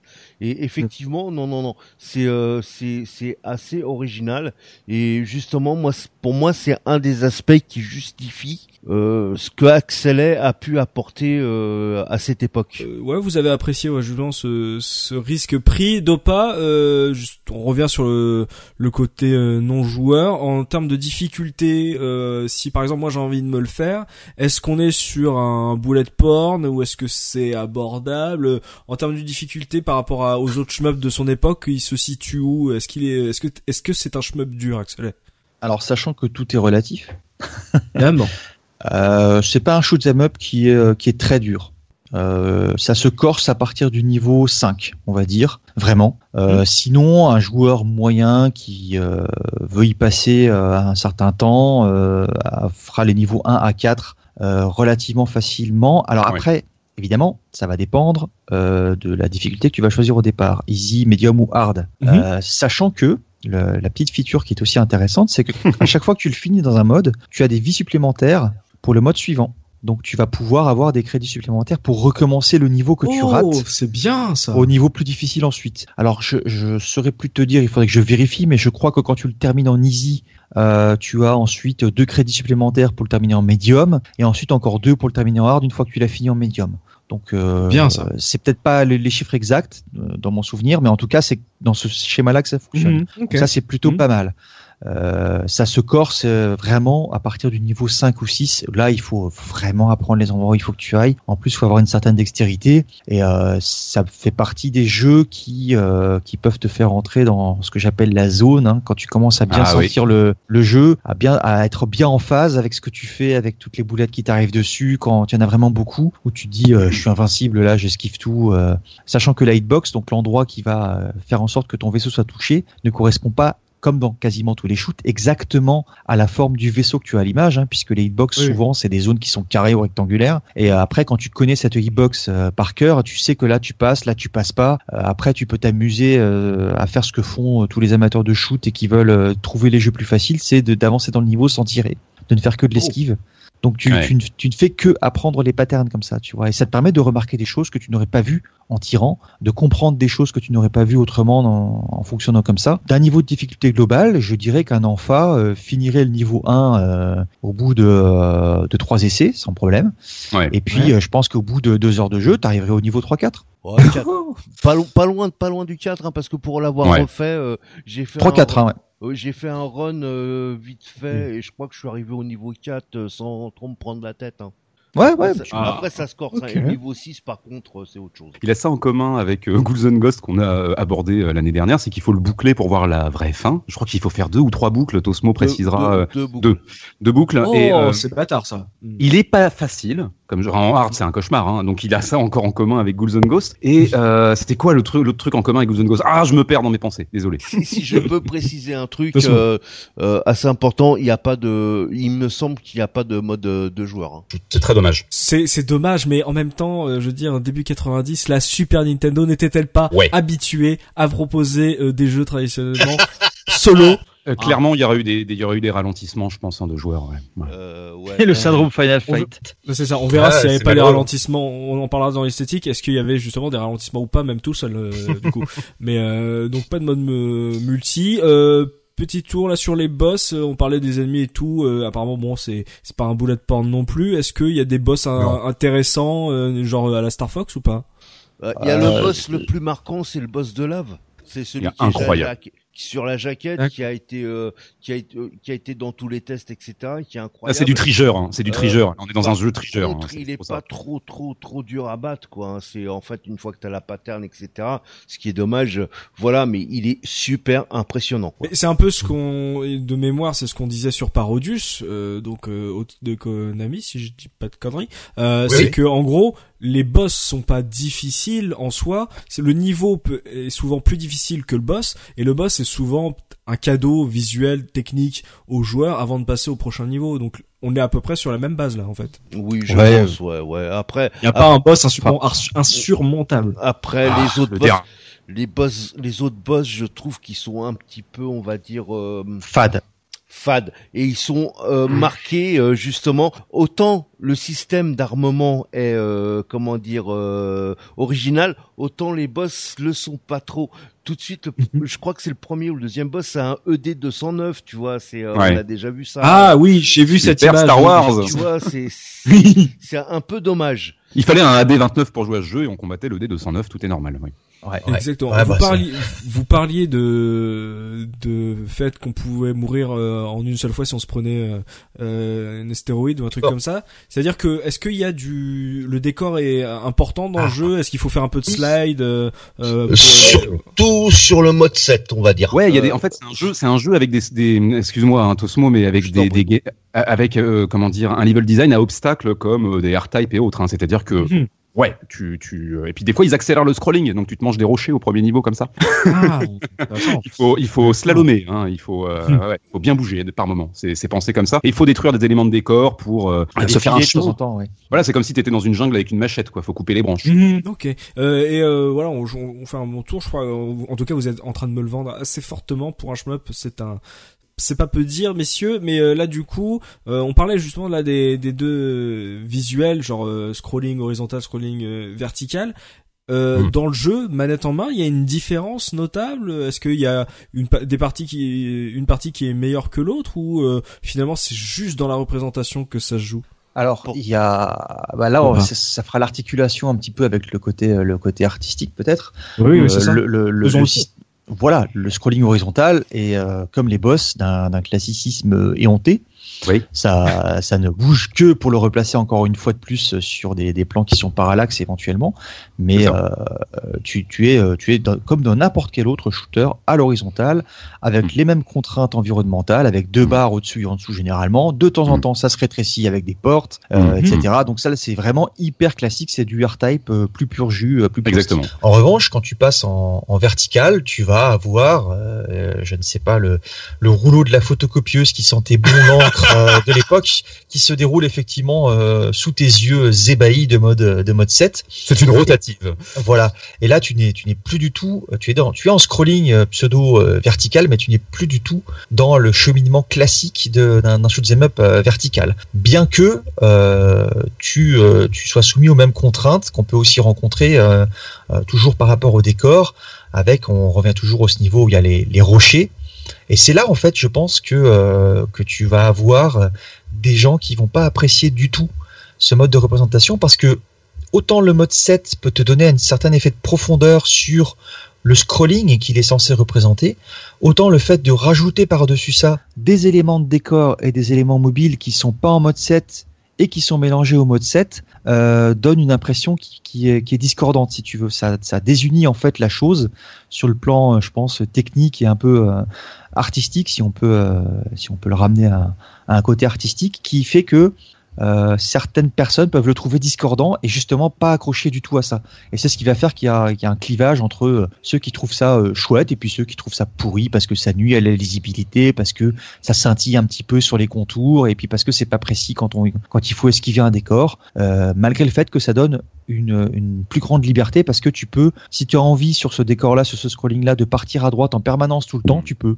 Tu ça. peux. En fait, tu reviens sur toi-même Oui, c'est comme si tu étais, hein, su- c'est ça. c'est c'est comme si tu étais à la surface d'une boucle, d'une d'une sphère, pardon, et que tu aies l'impression d'avancer vers un des pôles, tu vois. Alors ce mélange de mode 7 euh, avec le scrolling vertical, c'est euh, à la fois l'élément qui fait euh, l'originalité, une des grosses originalités d'Axelay, et qui Mm. va aussi euh, être clivant parce qu'il y a des gens qui apprécient pas du tout ce mélange des genres entre quelque chose qui est censé donner de la profondeur au, au jeu et puis les éléments mobiles de décor qu'il va falloir éviter et puis les vaisseaux qui eux vont arriver seront pas du tout sur le même plan que, que ce mode 7 donc Mm. ça donne quelque chose ça mélange ça donne un mélange en tout cas baroque on va dire euh, qui forcément plaira pas à tout le monde mais qui va euh, je pense aussi donner l'originalité au jeu le, le rendre intéressant c'est ce qui fait ça un petit peu sa singularité Mm, Ouais, c'est une singularité. On va pouvoir vraiment voilà euh, débattre là-dessus sur ce cette différence entre les deux modes, parler de l'esthétique globale du jeu, voilà, graphiquement qu'est-ce qui va en 92. Voilà, point sur l'esthétique du jeu avec Tosmo, euh, graphiquement, techniquement. Toi, t'as dit que graphiquement, euh, t'as eu un peu la douche froide quand t'as lancé le jeu euh, au début. Euh, comment il s'en sort Axelé en 92 avant qu'on débatte vraiment de euh, de ces deux modes de représentation? Comment il s'en sortait? Je- je- moi, je pense que là, Topa résumait pas mal ma pensée parce que, en fait, justement, moi, j'ai euh, j'ai été complètement perdu par le par ce premier niveau avec les les les, les rouleaux. Tu vois, t'as vraiment l'impression que c'est des rouleaux qui euh, comment dire qui font descendre les euh, euh, le décor. C'est j'ai fait mais euh, attends on me l'a vendu mais mortel etc sur le en plus beaucoup sur le, le, le niveau 5 donc que je ne connaissais pas à l'époque je savais pas que c'était le niveau 5 et puis il y a un autre truc pareil. Moi je sors de l'Amiga. J'ai pro, j'ai Projet X qui est euh, le top sur Amiga. Vraiment euh, Mhm. terrible. Euh, bon c'est un shoot à, à scrolling euh, euh, comment dire horizontal Il a un peu mal vieilli, je trouve, Project Ah, X. absolument pas du tout Pas très animé. absolument les- pas du les tout sont figés. On n'est pas là pour débattre. bref On n'est pas là pour en débattre de ce jeu-là. On avait euh, on avait projet X, euh, X out, Z out, etc. Et euh, bon, c'était du, du scrolling euh, conventionnel. hein. Et euh, là, moi, j'ai des couleurs ternes sur la, la Super Nintendo. J'ai du son, j'ai du son qui fait. J'ai fait, mais c'est quoi ce délire, tu sais, Ouais. fais-moi une, Ouais. fais-moi une vraie explosion, quoi, tu vois. Et Mhm. j'ai, j'ai, euh, j'ai, et j'ai ces rouleaux à pâtisserie qui arrivent en même temps. Et j'ai fait, non, c'est pas possible. C'est, c'est, c'est, c'est pas Et, possible. J'ai- alors- J'ai, j'ai mis du temps à, Ça, à remettre le, le, le, comment dire, le, le jeu en, dans la console. Est-ce que Est-ce que pour toi là justement là tu passes euh, voilà de de ton gap, euh, t'as l'impression d'avoir un downgrade avec euh, tes expériences euh, passées. Euh, là, t'as parlé justement musique, euh, graphisme. Est-ce que ça ramait pour toi? Euh, tu avais des euh, des scintillements. T'avais les nuages. euh, C'était un peu, le- comment dire, le sur le premier niveau, les, les nuages sont un peu bizarres. Euh, tu sais pas si le niveau, le, si, si le vaisseau il est au-dessus des nuages, s'il est en dessous des nuages. C'est Mhm. c'est- c'est un peu, comment Bah dire, non. C'est c'est C'est vraiment. évident qu'il est au-dessus et le semi-boss il passe en dessous et au-dessus des nuages. Donc on a un repère. Pour moi, c'était pas évident comme toi, Zef. D'accord. Franchement. Ah, T'as compris, gros myope Franchement, alors, alors, je je- je- j'ai pas encore besoin de lunettes, encore ouais, à mon âge, tu vois. Mais franchement, je, je non, il y a et j'ai trouvé qu'il y avait des, euh, oui, certains scintillements, etc. Et après, par contre, niveau esthétique, effectivement, le jeu, une fois que tu persévères, il s'améliore. Toujours. euh, alors, pour moi, les niveaux, euh, les niveaux en 2D sont un peu quelconques jusqu'au niveau. Euh, euh, Jusqu'à la caverne Ouais, à peu près jusqu'à la caverne. Par le quatrième contre- niveau, je crois. Ouais, c'est ça. Après, par contre, au ni- niveau 2D, tu vois, t'as déjà le troisième niveau qui est assez beau parce que c'est une Oui. ville en dessous avec l'effet justement mode 7 qui est pas Mhm. mal. Mais là, ils me remettent des tuyaux qui sont pas, euh, tu sais, pareil, les rouleaux de la photocopieuse avec les tuyaux, etc., machin. Et c'est, je trouve ça super dommage. Pourquoi tu me mets ça Mhm. et tu me mets pas, tu me laisses pas ce décor euh, avec euh, des vaisseaux qui, qui viennent avec des, vers- des, des comment dire des couleurs euh, de plus en plus jolies? Parce que justement Mhm. l- autant euh, le premier niveau est terne autant petit à petit je trouve hein, euh, petit à petit je trouve que ça s'améliore vachement au niveau couleur et, euh, et graphisme mais euh, il, il faut que tu ailles jusqu'au niveau 5 pour vraiment euh, là prendre ta, ta baffe C'est ton- je crois que c'est ton background, euh, pas Tosmo, avec euh, avec l'Amiga qui fait que tu l'as avec l'Amiga d'une façon générale, parce que les shoots sur Amiga étaient tous extrêmement propres. Ouais. Euh, c'était, t'avais, ça ne bavait jamais. T'avais Ouais, un, totalement. une- une- un contraste, une finesse de, de délimitation de tout sur l'Amiga. euh, Encore aujourd'hui, et- hein, encore aujourd'hui. Hein. Oh, bah, Tu ça reste un ça, Amiga ouais. qui tourne encore aujourd'hui, c'est très très propre. tu, tu regardes un Turrican, c'est c'est incroyable comme c'est comme c'est détouré. Mm. C'est euh, voilà. Alors il y a d'autres personnes qui n'aiment pas parce qu'ils trouvent que justement c'est pas suffisant, c'est c'est c'est trop précis, c'est trop propre, etc. Donc là aussi il y a une Mm. histoire de goût. Mais quand tu viens de ça et qu'effectivement tu arrives sur un Axelay avec un mode 7 qui avait comme propriété principale de baver dans tous les sens, surtout pour ceux qui venaient bah euh, les, les gens qui n'étaient pas habitués, euh, ils trouvaient ça totalement pourri. Les gens qui étaient sur console, ils trouvaient ça génial parce que c'était un effet euh, un effet qu'ils avaient voilà qu'ils avaient pas vu euh, la Mega Drive qui savait pas faire ça euh, t'avais ta cassette VHS t'avais le mode 7 de la Super Nintendo avec Pilot Wings donc voilà ça faisait partie du package si tu veux et puis il y a une tu, chose tu, tu, tu vois, moi qui n'a qui n'a pas connu Axelay à l'époque, euh, j'ai pas du tout connu ce jeu à l'époque. J'ai vu euh, les niveaux en mode 7 euh, là euh, récemment quand on préparait l'émission. J'ai trouvé ça dégueulasse. Mais vraiment, euh, et, et pourtant il y a plein de trucs en mode 7 que j'aime bien, genre euh, les phases en, en speeder de, de Super Star Wars, moi je les trouve cool. Euh, Ah ouais, voilà, parce que donc, ça va il y a- vite. Voilà, et puis non, et puis le, c'est un truc. En fait, c'est le, le- L'image a été euh, euh, a pivoté, alors que là, elle est, euh, on va dire, euh, elle est sur un rouleau à pâtisserie, comme vous l'avez dit, et que du coup, si ça pouvait aller sur le décor, ok, mais la manière dont les euh, ennemis arrivent en même temps, je les vois se déformer et tout, j'étais là, j'étais, ouh, ça a vieilli. Je sais pas si j'aurais trouvé ça cool à l'époque. Ah.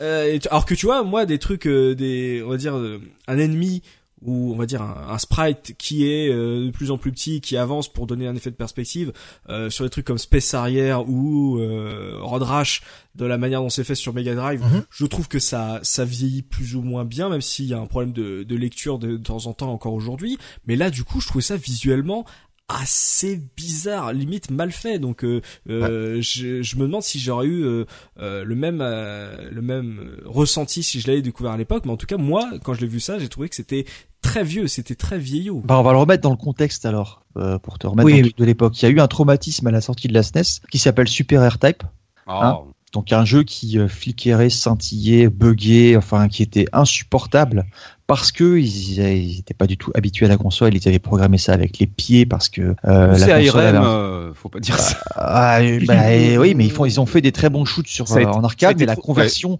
sur la SNES c'était une catastrophe sans Ils ont nom, galéré, donc, euh, voilà, Il me semble, il on me semble- savait. Il Ouais. me semble que que j'ai lu quelque part, il y a des, des programmeurs, des programmeurs japonais, il me semble que c'est peut-être même ceux d'Axelet qui ont dit la la puce de la, la puce principale de la SNES n'est pas faite pour faire du shoot. C'est ça, et qu'il n'y avait pas de mémoire. Enfin, Ouais, j'avais lu aussi quelque chose. Il y a, il y a, si on cherche un petit peu, qu'on creuse, on trouvera la, la raison. Je me souviens de, de- que ça avait été clairement identifié, mais en tout cas, euh, faire un shoot sur la SNES, déjà, c'était une performance que ce soit fluide. Alors, il y a des ralentissements à Mm. certains moments dans Axelay. Hein. Euh, déjà, il faut y jouer en version 60 Hz, donc il joue en version Jap pour euh, pour avoir quelque chose qui tourne mieux et plus euh, plus rapide et plus fluide. Mais euh, il y a eu le traumatisme avant Super R-Type. Là, on a du mode 7 qui était considéré à l'époque comme une prouesse technique, quelque chose qui qui bouffait de la ressource. Et en plus, on fait un shoot qui est difficile à faire sur la SNES avec du mode 7. Donc là, je reviens à mon histoire de euh, guitariste et de prouesse technique. Pour les gens qui appréciaient les shoots à l'époque, dans ce contexte-là, les gars, ils avaient fait un truc en mode 7, ils se sont lancés dans un shoot et c'était fluide la plupart du temps. Donc c'était une performance technique. Autour de ça, tu avais du Aero Fighter sur SNES, tu avais le Andro Dunos, tu avais du Thunder Force 4, euh, Mhm. Starwing est arrivé plus tard, mais tu avais du Lords of Thunder sur Super Graphics, Soldier Blade, etc. C'est des jeux qui étaient classiques. T'avais pas de mode 7 dedans. Le mode 7, même si tu peux le trouver moche maintenant ou à l'époque, c'était euh, une difficulté technique. quoi. C'est comme si le mec à la guitare avait besoin de faire un riff particulièrement compliqué, euh, en plus de jouer euh, déjà euh, sa, sa- son morceau normalement. quoi. Hmm. Donc c'est une euh, performance notable, quoi. c'était une performance, euh, en tout cas dans l'esprit des gens. Après, Hmm. au niveau programmation et technique, j'en sais rien. C'est peut-être juste un truc, une routine automatique, le mode 7, tu vois. Mais euh, dans la tête des gens, c'est un shoot qui arrivait à lier le mode 7 avec la contrainte de faire un shoot sur la SNES. Donc rien que ça, ça attirait un petit peu euh, le, le regard des, euh, des gens qui aimaient les shoots sur console et même qui euh, aimaient les shoots tout court parce que le mode 7 n'existait pas en arcade. Tu peux le trouver dégueulasse, tu peux ne pas l'aimer, ça n'existait pas en arcade non plus. Donc Mhm. c'était totalement original pour un shoot. Mais euh, je pense en plus, on va le revoir dans les dans les tests, mais à, mon avis, euh, les mecs ils étaient tout fous justement euh, sur ce mode 7. Hein. Zephy, euh, t'avais pas l'air d'accord avec euh, Tosmo quand il disait que techniquement il trouvait ça euh, faible. Ah bah non, pas du tout. Euh, on va pas réconcilier euh, aujourd'hui. Tosmo euh, et les- Zephyra.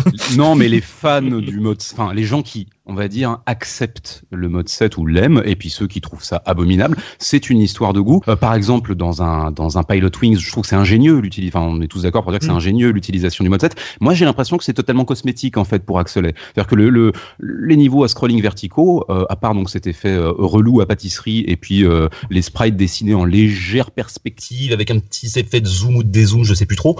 Tu retires ça, bon, bah, c'est un scrolling vertical. Il n'y a pas de grosse différence. Je Je rejoins suis d'accord avec toi.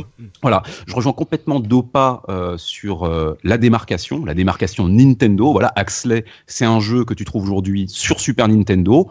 Et puis sur le WiiWare, enfin sur la Wii, euh, la Wii et la Wii U, et c'est tout. Donc c'est un jeu qui a, c'est pour ça aussi qui m'a marqué ce que je disais en début d'émission. Il m'a laissé un souvenir. R-Type 3 est mille fois meilleur, je trouve, que, que Axley par exemple, mais sur donc toujours sur la même console. Mais Axley m'a plus marqué bizarrement. Ensuite, euh, non, bah, je trouve qu'il y a vraiment des qualités esthétiques à ce jeu qui sont, bah, voilà, qui font, qui, qui, qui, se démarquent de beaucoup d'autres. Euh, il y a une richesse de mise en scène du fait de l'alternance entre les niveaux euh, verticaux et horizontaux. C'est spectaculaire. Et d'ailleurs, je pense que l'objectif de ces programmeurs là, c'était euh, de déstabiliser, avec donc ces aspects spectaculaires, de déstabiliser le, joueur habituel du, du, du shoot'em. Je crois que tu l'avais souligné ça aussi, dopamine. La qualité est constante. Alors ça, tu vois, Tosmo, tu disais, plus t'avances, plus le jeu est joli je suis pas tout à fait d'accord. Moi, je trouve que c'est tout le temps très beau, en fait. Parce que j'ai pas de problème avec le mode 7. On va pas remettre ça en question. Euh, ce qui me surprend, du coup, c'est justement cette qualité constante, puisque, rappelons-nous qu'on est à une époque où, que ça soit sur console, micro ou arcade, des jeux sont faits en quelques mois. Donc, on te met des premiers niveaux qui sont ultra beaux. C'est la vitrine du jeu. C'est ce que tu vois qui tourne en démo euh, sur la, sur le, que ce soit sur ta console ou la borne. Et t'arrives à la deuxième moitié du jeu. Je, je, je synthétise. Hein, à la deuxième moitié Oui. du jeu, ça devient moche. Il y a du recyclage, etc. Là, il y a jamais de, de, je retrouve jamais cet aspect qui est commun à beaucoup d'autres jeux d'arcade de l'époque. Donc déjà chapeau. Bon alors euh, les programmeurs, hein, les, les mecs qui vont euh, fonder derrière Trigger, hein, c'est ça que tu disais euh, Tosmo. Oui. Bah, qualité oblige. C'est-à-dire que cette qualité constante, tu vas la retrouver dans les produits de Trigger par la suite. C'est un voilà un gros gage de qualité mortel. Euh, et, et, et, et Axley, un bon représentant pré Trigger, je trouve, de, de, de, ce, de cet aspect-là. Ensuite j'ai mes petites réticences, euh, le, le, les références à R-Type trop constantes, notamment le dernier boss. C'est euh, comment dire euh, dernier boss, il est basique, il est trop classique. C'est un mur technologique. Tu vois le principe On est dans le dernier niveau. En gros, est un euh, niveau à scrolling horizontal. Tu arrives face à un mur avec donc un mur technologique, j'appelle ça comme ça, avec un alien euh, qui abrite un alien à l'intérieur. Et euh, qui est super balèze évidemment. Tous les boss de cette époque, tous les derniers boss ou mi-boss de mi-parcours de ces, de, ces, de ces jeux de l'époque ont ça, ça, je trouve ça dommage.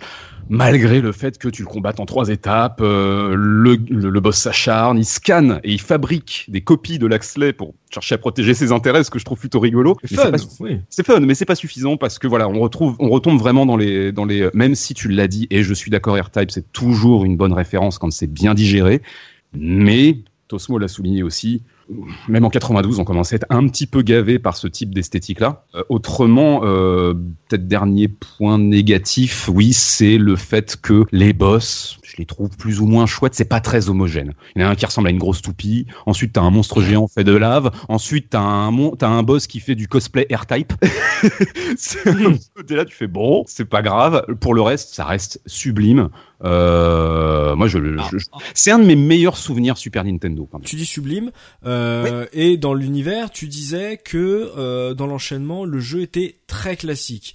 Est-ce que ouais. justement, là c'est le problème, c'est que genre le monde de lave, le monde un peu vert, le monde euh, un peu euh, ville, est-ce que euh, il a réussi à s'en tirer alors qu'il était très classique grâce justement au, à la qualité des sprites, euh, à, à, la qualité peut-être technique sur le défilement, je ne sais mmh. pas. est-ce que justement, est-ce que le classicisme de l'univers euh, a pas plombé justement ton affect visuel du jeu. Non, pas du tout. Tu vois ce que je veux dire Il m'a beaucoup diverti et franchement, face au boss de là, faut les regarder. Je, je, je vais me faire des ennemis, j'en sais rien. Je trouve qu'on n'est pas loin d'un jeu Neo Geo au moment où on combat ce boss qui est Ouh. animé, qui est, alors qui est animé. J'ai pas. Le problème, c'est quand non. tu le combats, t'es pas focalisé sur le sur le sur le boss, t'es focalisé sur l'ensemble mm. de l'écran. Donc j'ai pas trop profité de ça, mais j'avais ce sentiment qu'il était animé à l'économie, mais d'une manière vertigineuse quoi. C'est magnifique, c'est incroyable. Mais moi, je te laisse parler Tosmo, il y a pas de Moi souci. je dirais au niveau d'animation c'est pas terrible, mais euh, niveau euh, comment euh, représentation graphique effectivement. Là je vais te rejoindre. On n'est pas loin de la néo. Enfin on n'est pas loin. Par moment, par moment. Par moment, on est vraiment mmh. sur du très très bon graphisme sur ce, ce, ce fameux niveau 5. Et c'est 92, pour... hein, 1992. Et oui, mais mmh. c'est pas pour rien qu'ils t'ont mis dans tous les magazines les screens du niveau 5. C'est que ah oui, en fait, tu... voilà. En fait, ils ont rendu là-dessus, quoi. La jaquette américaine, je crois que c'est une illustration de l'Axley face au boss du cinquième niveau, hein, c'est bien ça Oui, la, la, la jaquette européenne aussi. Hein. Oui, mmh. voilà, donc occidentale, pardon, oui, voilà.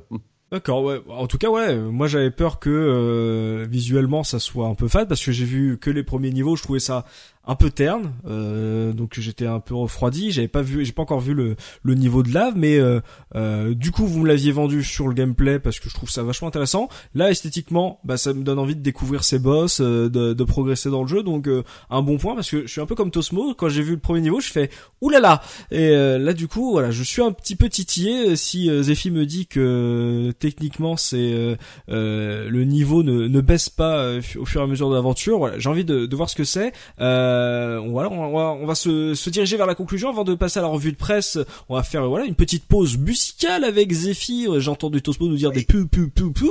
Voilà, euh, le dynamisme d'un jeu en plus sur Super Nintendo passe avant tout euh, par son OST. Donc qu'est-ce que ça vaut sur cet axe Alors j'ai pas un énorme souvenir du sound design, donc peut-être que Tosmo n'a pas tort. Je crois qu'il parlait de la musique, ça m'a fait peur. Non, alors on va parler la musique. Alors je vais te le dire tout de suite. Hein. Allez, vas-y, vas-y. Je vais me fâcher avec toi. Euh, la musique, la musique est très très bien, mais je trouve qu'elle ne reflète pas la musique d'un shoot. Mais elle est très très bien. Ah d'accord, d'accord. Voilà. Ok. Eh ben je suis pas du tout d'accord. Les, les bruitages sont, sont, sont, sont pas terribles. Voilà. Son, son fade. Moi, je suis pas d'accord. Hein. Moi, j'adore l'ambiance musicale de jeu. On va donc parler de Taro Kudo et de Aki, qui sont donc les deux compositeurs.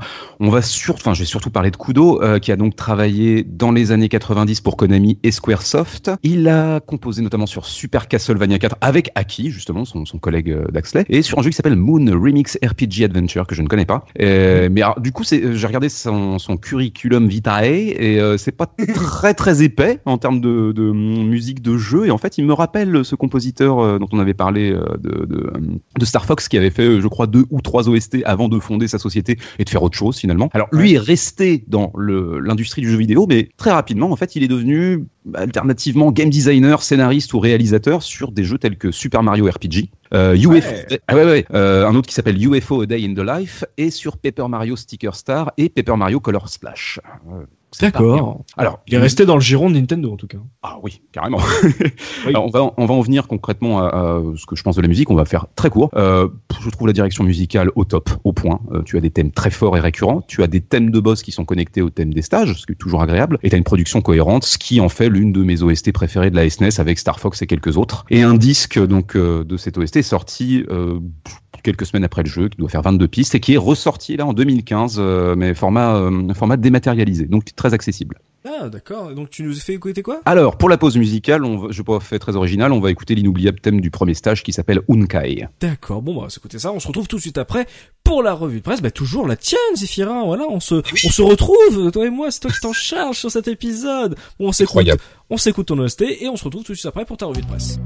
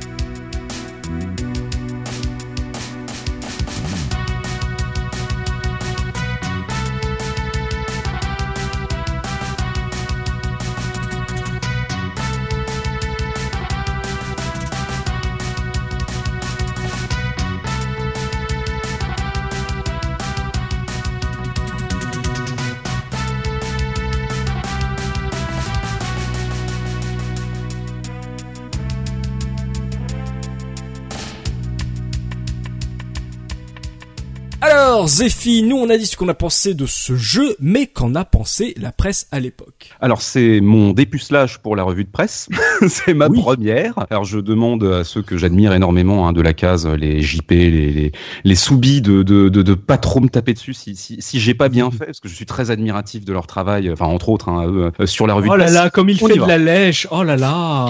Ah non, non, quand je suis admiratif, je suis sincère. Je ne fais jamais de lèche gratuite. Allons-y pour la revue de presse. Alors, on a parlé d'un petit argument market, je crois que tu l'as cité, hein, Tosmo, quand tu as euh, retourné la boîte américaine de, de, de ce jeu magnifique en lisant le Non, Kiss Your la- Axley Goodbye, donc C'était mission suicide en gros. Euh, de la boîte US, on va pas revenir dessus, on va arriver à une pub américaine. Je ne sais pas si vous êtes tombé là-dessus. C'est fantastique. Euh, Comme souvent avec les pubs de jeux vidéo de cette époque, on a droit à tout et n'importe quoi. Alors on y va. C'est une page avec écrit en gros au-dessus For a game with so many brilliant colors, it also looks good in black and white. Alors, est-ce que pour looping, tu peux nous le traduire en français, s'il te Euh, plaît? très certainement. Alors pour un game avec euh, pour un game, Ça, c'est du Vandame, ça. ça commence C'est bon ça. Il est neutral. Vas-y. J'essaie de me désawariser. Euh, pour un jeu avec d'aussi euh, chatoyantes couleurs, euh, ça a quand même de la gueule aussi en noir et blanc. Et là, tu te dis, mais de quoi il parle? Et donc, Oui. en fait, tu as... Alors, c'est entre... Genre, je, je, je vous décrirai la composition graphique de la page à la fin. En gros, qu'est-ce que ça veut dire? Pourquoi c'est ça a tant de la gueule en noir et blanc? Parce qu'en fait, il y a un tout petit morceau de papier déchiré avec un effet de relief, on a- enfin un, effet, une petite ombre, tu vois. On a découpé un- à la main euh, dans un journal un petit, une petite phrase et on l'a posée sur la sur la feuille. Et il y a écrit Axley could be the hottest shooter ever made. Donc euh, Axley pourrait être le, le meilleur shoot 'em up de tous les temps et c'est signé Electronic Gaming Monthly, donc je suppose une revue de, de, de jeux vidéo euh, américaine. Donc on l'a un peu dans le euh, What Else style, hein, ça se la pète grave Oui, concrètement. Et Konami, euh, Konami USA a pris la confiance de ouf. ça, ça fait, c'est en noir et blanc et ça prend les deux tiers de la page. Le dernier tiers en bas, je vais avoir du mal. Ils, ils arrivent à tout résumer en quasiment une phrase. C'est un bloc texte qui est très mal agencé avec des photos qui sont placées par-ci par-là. Mais ça prend juste le dernier tiers. Les deux tiers du haut, c'est juste ce que je vous ai cité avant. C'est un fond blanc avec d'une impression noire de texte. Et ensuite, on pff, tout, tout condensé pour. euh, alors, il t- il t'av- il t'annonce absolument tous les, tous les, toutes les qualités euh, incroyables du jeu. hein. L'expérience Super Nintendo, la euh, 3D, euh, le meilleur des meilleurs, le gameplay horizontal, vertical, les descriptions des armes, des stages, etc. Et avec donc des petites photos, comme je disais, euh, c'est assez foufou. Et bon, si j'ai bien compris, le jeu c'est pas très bien vendu, donc je pense qu'ils avaient un peu la folie des grandeurs et ils auraient peut-être dû se calmer un peu. Et donc on va passer au test euh, de l'époque. Je vais vous parler donc de trois tests. Euh, un test dans le Joypad numéro 13 de septembre 1992. On va revenir au console plus numéro 12 de septembre 92 dont nous parlait Dopamine en début d'émission. Et enfin le Player One numéro 26 de décembre 92, janvier 93. Alors on commence par le, donc celui sur lequel je me suis focalisé, qui est celui de Joypad. C'est un test de Olivier Prézo avec un avis additionnel de JM Destroy. Alors ne serait-ce que pour Jean-Marc Desmolly, j'avais vraiment envie de choisir celui-là pour vous lire son avis. C'est toujours un grand moment. voilà. Et euh, surtout qu'il te met une, une accroche. Je pense que c'est Jean-Marc hein, qui a posé ça où il te dit Je vous l'ai toujours dit, il faut toujours accélérer, accélérer. Voilà, on peut lui mettre Oh un là. Oula, ouais. Oulala, faute. Carton rouge, là. Voilà, donc alors, qu'est-ce qui se passe dans ce test de Joypad Ils se moquent de l'histoire, hein, ils trouvent que le scénar est débile. Ils appellent le pilote Robert. Ne me demandez pas pourquoi, c'est totalement gratuit. Alors Ça parle du système d'armes, des vues horizontales et verticales, des niveaux explorés, bon, euh, tout classique, hein, ils, te, ils te font un petit peu le béaba du jeu. Ils sont paradins en complément concernant le visuel et la réalisation. Et ils te euh, mettent des photos de l'intro et des boss, donc ça spoil pas mal.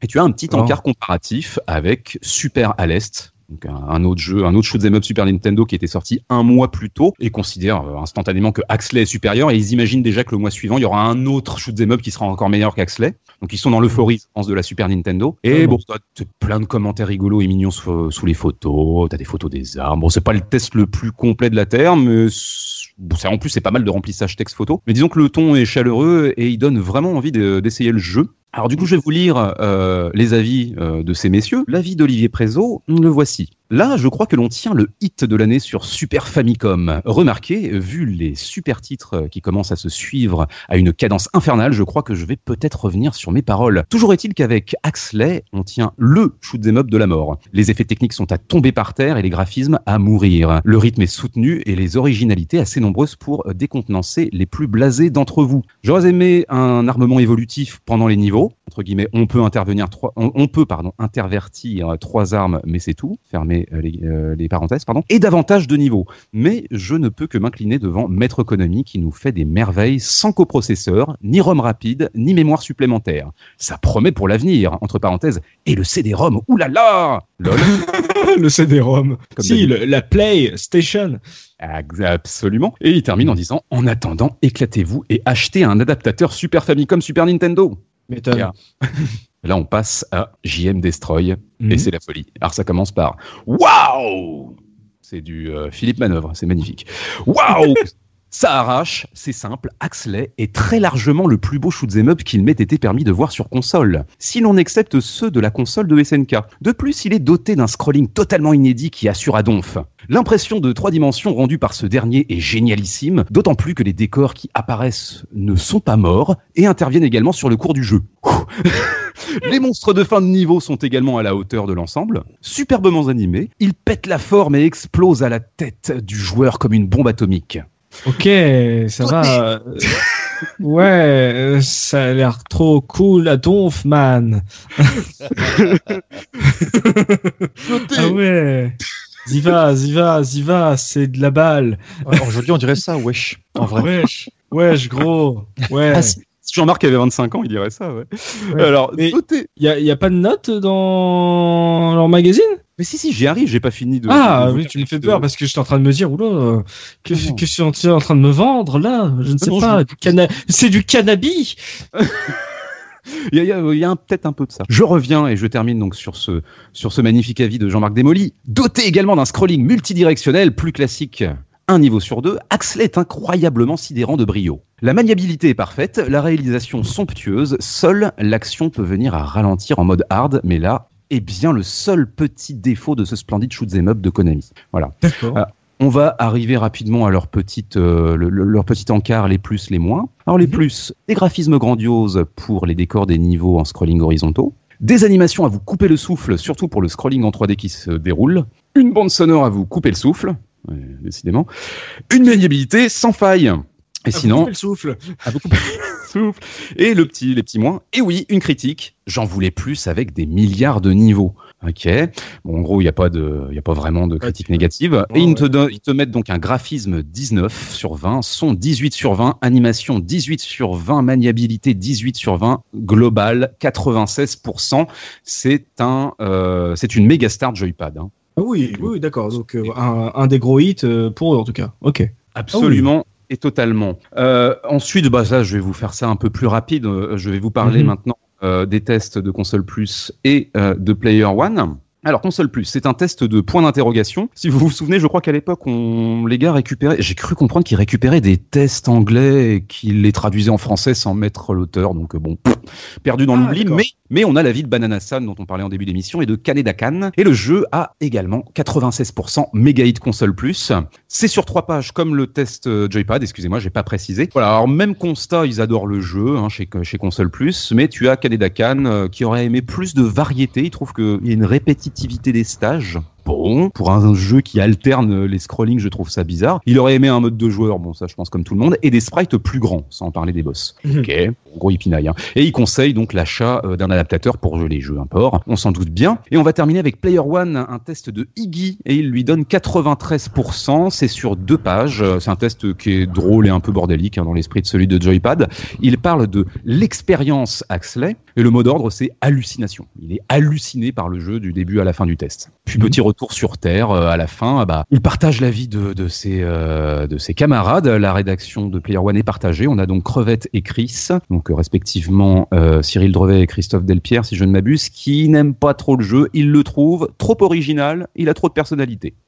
Non, tu déconnes. Non, non, pas plus de détails. Ensuite, il dit Ah, mais attendez, euh, hein, j'insiste, faut au moins essayer le jeu. Voilà. Donc j'ai l'impression qu'à l'époque, la presse était plutôt unanime vis-à-vis d'Axley. Je dois, je dois t'avouer, moi, qu'à l'époque, personne n'avait dit du mal du jeu, donc ça ne me surprend pas beaucoup. Voilà, j'ai fini pour la revue euh, de presse. Il y a, il y a un truc qui me, qui, qui, qui me chagrine un peu là, justement ce que, sur, sur ce que vient de dire euh, Zef, c'est que le mec il, il dit euh, acheter un adaptateur pour jouer à Axelem, mais pourquoi? Parce que si tu achètes ton adaptateur, euh, tu prends la version. Oui, le jeu il tourne, mais il passe en 50. Il, il passe en 50, là je comprends pas. Oui. C'était peut-être un test d'une version import. Ah, possible, ouais. C'était par, c'était pour les, les lecteurs qui voulaient avoir accès au jeu le plus vite possible. oui. Oui, oui, d'accord, mais c'était pas pour l'avoir en 60 Hz en fait. Bah, Ah euh, non, sur une console européenne, non. oui, c'est ça. C'est que, en gros, il aurait dû dire switcher votre console ou acheter une Famicom, Voilà, c'est ça. Oui. Jouez-y en version japonaise ou euh, switcher la console. Ouais. On pouvait switcher Vous- à l'époque en 92 Alors je- justement, j'étais en disant ça, je ne savais pas si on pouvait le faire, mais à partir du moment où tu pouvais le faire après, euh, je crois que c'est venu assez vite quand même, hein, parce que la Mega Drive c'était assez simple et je pense que la Ah, SNES. oui.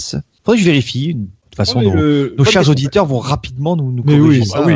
euh, hein. En tout cas, le, le commentaire de Tosmo, euh, je valide totalement parce que effectivement, euh, c'est un peu étonnant. Oui, un peu étonnant. mais en tout cas, je suis surpris de voir d'aussi bonnes notes. Je pensais que moi, je pensais qu'Axolé était peut-être un peu moins connu que ses homologues euh, shmup euh, de cette terre. Et finalement, euh, voilà, un hit. C'était vraiment un hit. C'était pas, c'est pas un titre obscur en fait.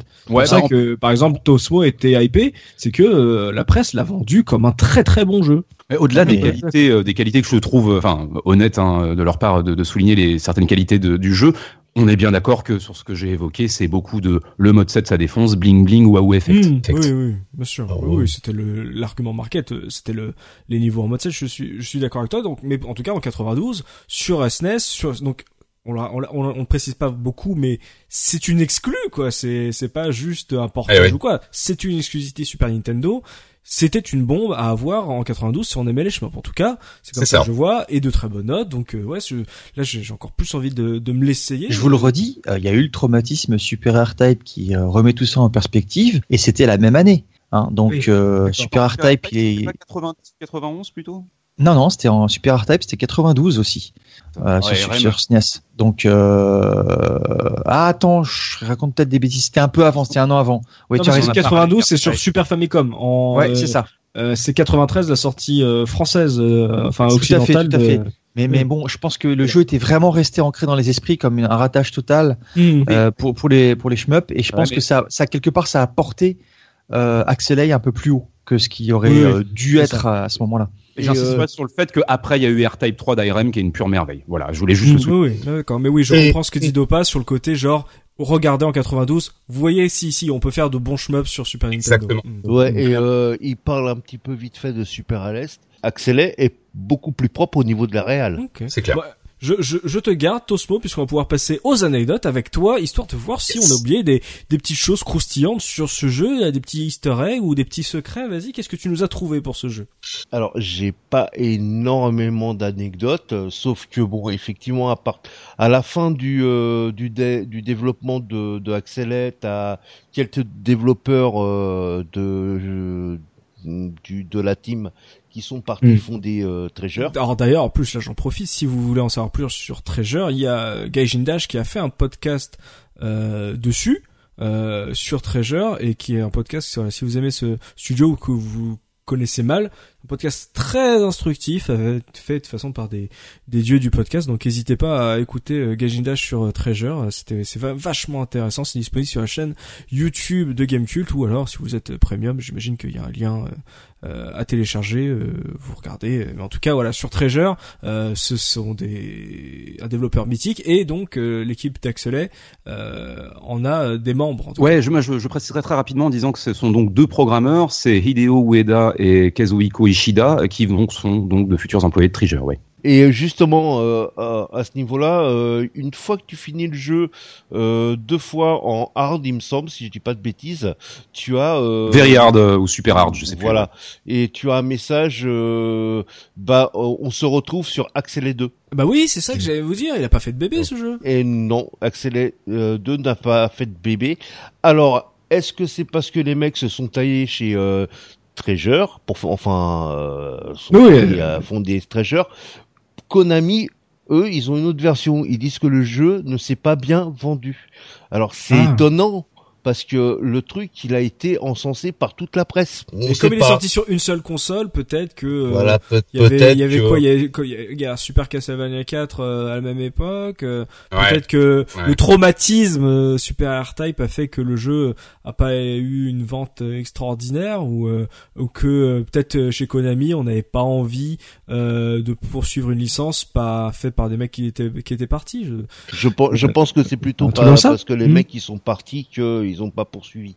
Parce Après que ça aurait été un petit coup un, un petit coup vicieux de se dire ok vous êtes partis c'est pas grave on va être à deux euh, Oh. Axelet et ils vont croire que c'est euh, fait par la même équipe et tout euh, alors que pas du tout parce qu'à l'époque c'était un peu plus compliqué de savoir qui faisait les jeux donc euh, Bien Ils sûr. auraient, ils auraient Ouais. pu euh, être opportunistes et de se dire, voilà, on va faire une suite, euh, une suite facile euh, pour en profiter. C'est, c'est dommage. Ouais, ouais, ouais, je sais, je, je, je sais pas, je sais, je, là, Hmm. là, c'est pas clair en fait au niveau du truc.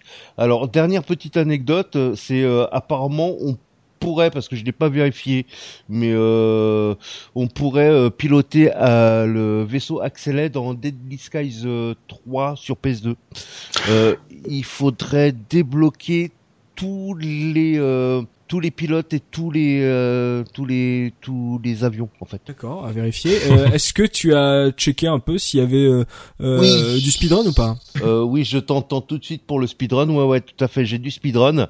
Donc, euh, j'ai euh, sur speedrun.com euh, en easy. Le premier, c'est NME. C'est un Américain qui le fait en 29 minutes 59. Le deuxième, c'est TerraForce 88 qui te le fait en 31, mi- 31 minutes 52. Ouais. Et euh, c'est rapide ou pas? Parce que là, du coup, euh, euh, Bah, ça- pour un, ça pour un speedrun, c'est c'est pas très rapide. Donc ça veut dire que le jeu était long? Le jeu, c'est- enfin, le jeu, c'est surtout le. Je trouve que le, le, le sixième niveau est assez long. D'accord, Parce que donc, t'as ouais. l'impression qu'il en finit plus avec, comme il a dit, euh, le camarade Zef, euh, le boss euh, qui, euh, tu dois taper trois fois. Hmm, euh, il est très Ouais. très très très très long.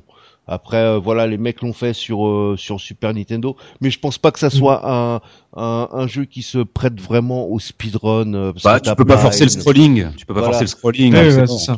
T'as pas, t'as pas énormément de, de, de Possibilités. dessus, quoi, ouais, de possibilités. Oh, bon, en tout cas, voilà, il y a, on a des, des, des speedrunners dessus, c'est toujours bien de, de les nommer, mais comme tu dis, effectivement, euh, si tu peux pas forcer speedrun, s'il y a pas vraiment de glitch là-dessus, euh, Non, il y c'est a des- aucun voilà, glitch, c'est- hein, le, le- Mm. le truc, voilà. C'est des temps qui peuvent pas euh, être explosés, c'est- donc du coup, ça, ça peut se comprendre.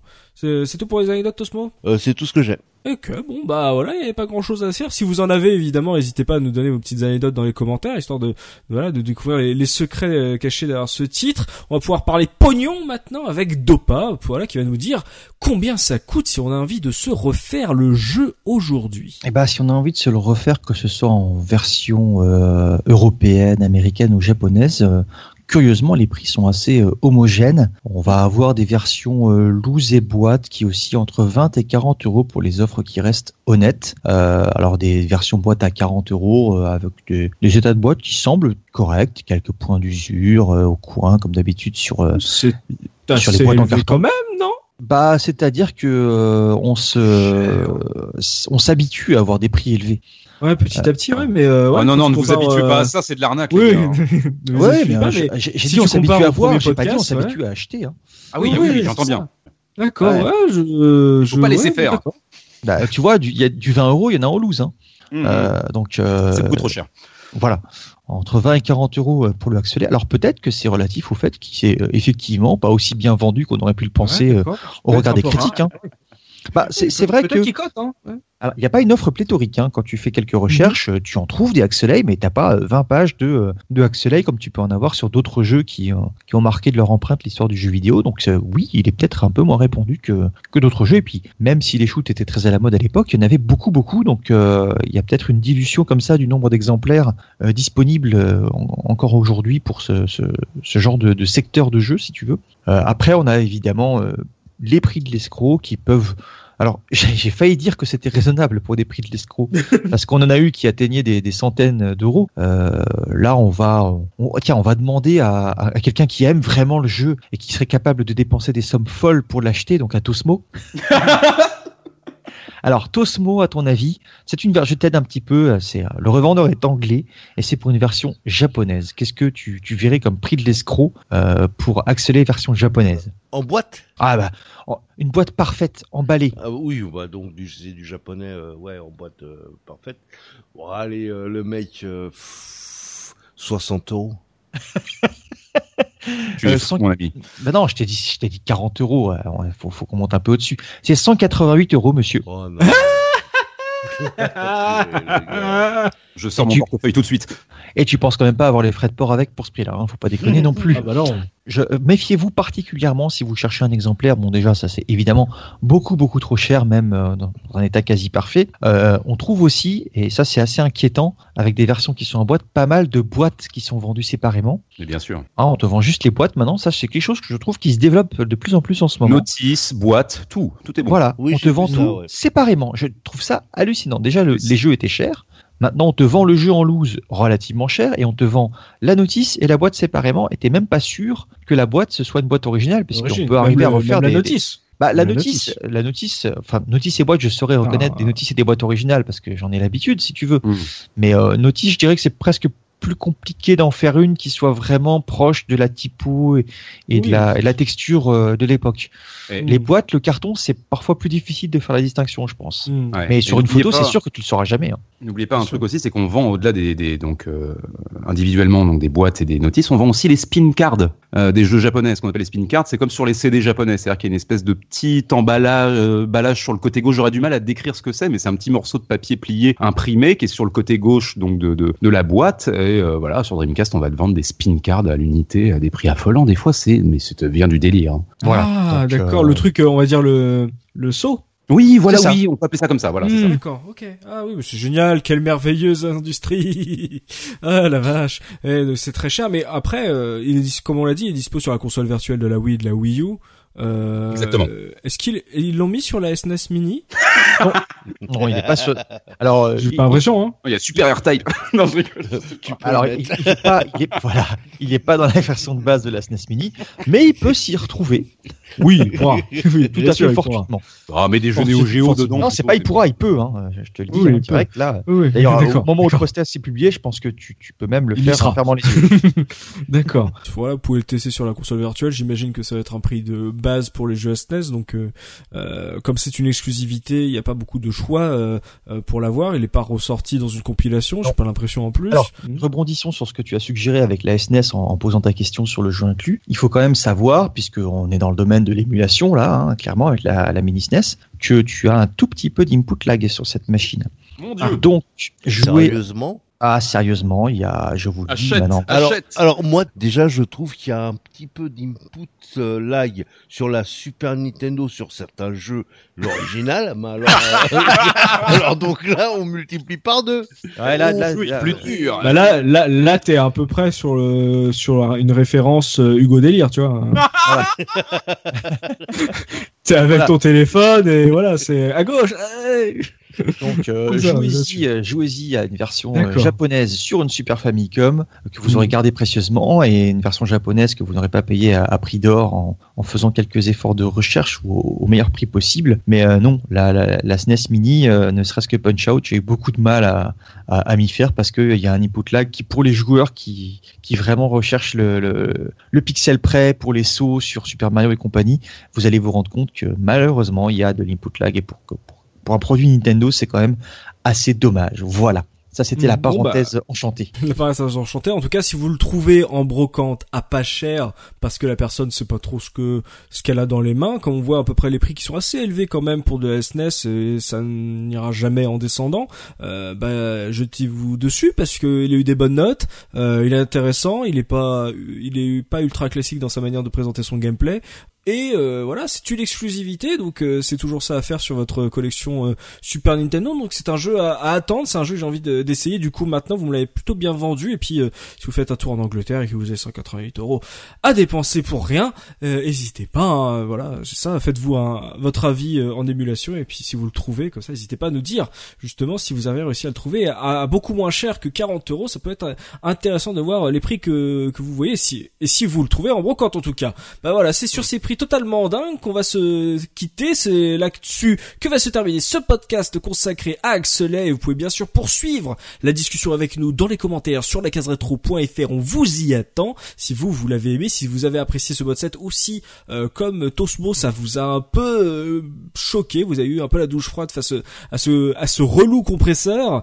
Euh, on, vous attend. Essayez pas de, de euh, votre avis sur ce jeu. Voilà, merci à vous de nous avoir suivis. On espère qu'on vous a fait passer un bon moment en notre compagnie et qu'on a su faire ressurgir de vieux souvenirs chez vous. Merci Mekazer pour avoir animé ce podcast. On va se donner rendez-vous dans 15 jours pour un nouveau podcast de la case rétro. D'ici là, n'hésitez pas à vous abonner à notre chaîne iTunes pour ne pas rater nos prochaines émissions. Et si vous avez apprécié ce podcast, pensez à nous laisser un petit mot sur le sur l'iTunes. Ça fait toujours plaisir de vous lire, de lire vos commentaires. Et d'ici là, n'oubliez pas notre slogan.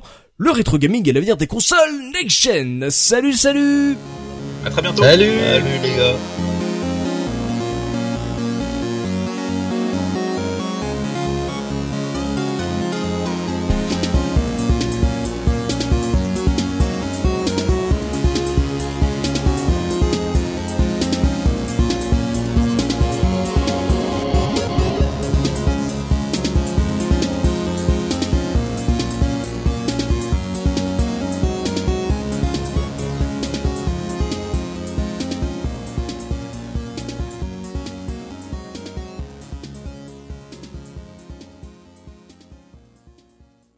Te rends compte quand même que c'est les deux qui sont censés avoir le moins de problèmes de prostate qui font ce toilette ouais c'est clair. Ah tu m'étonnes j'avais pas pensé. Allez de rigolo ah tu m'étonnes. Ah purée. C'est bien parce qu'ils vont découvrir ça à l'enregistrement. ouais.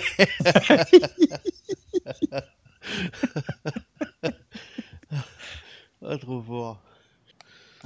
Fais très très attention à ce que tu dis. De retour, de retour, messieurs.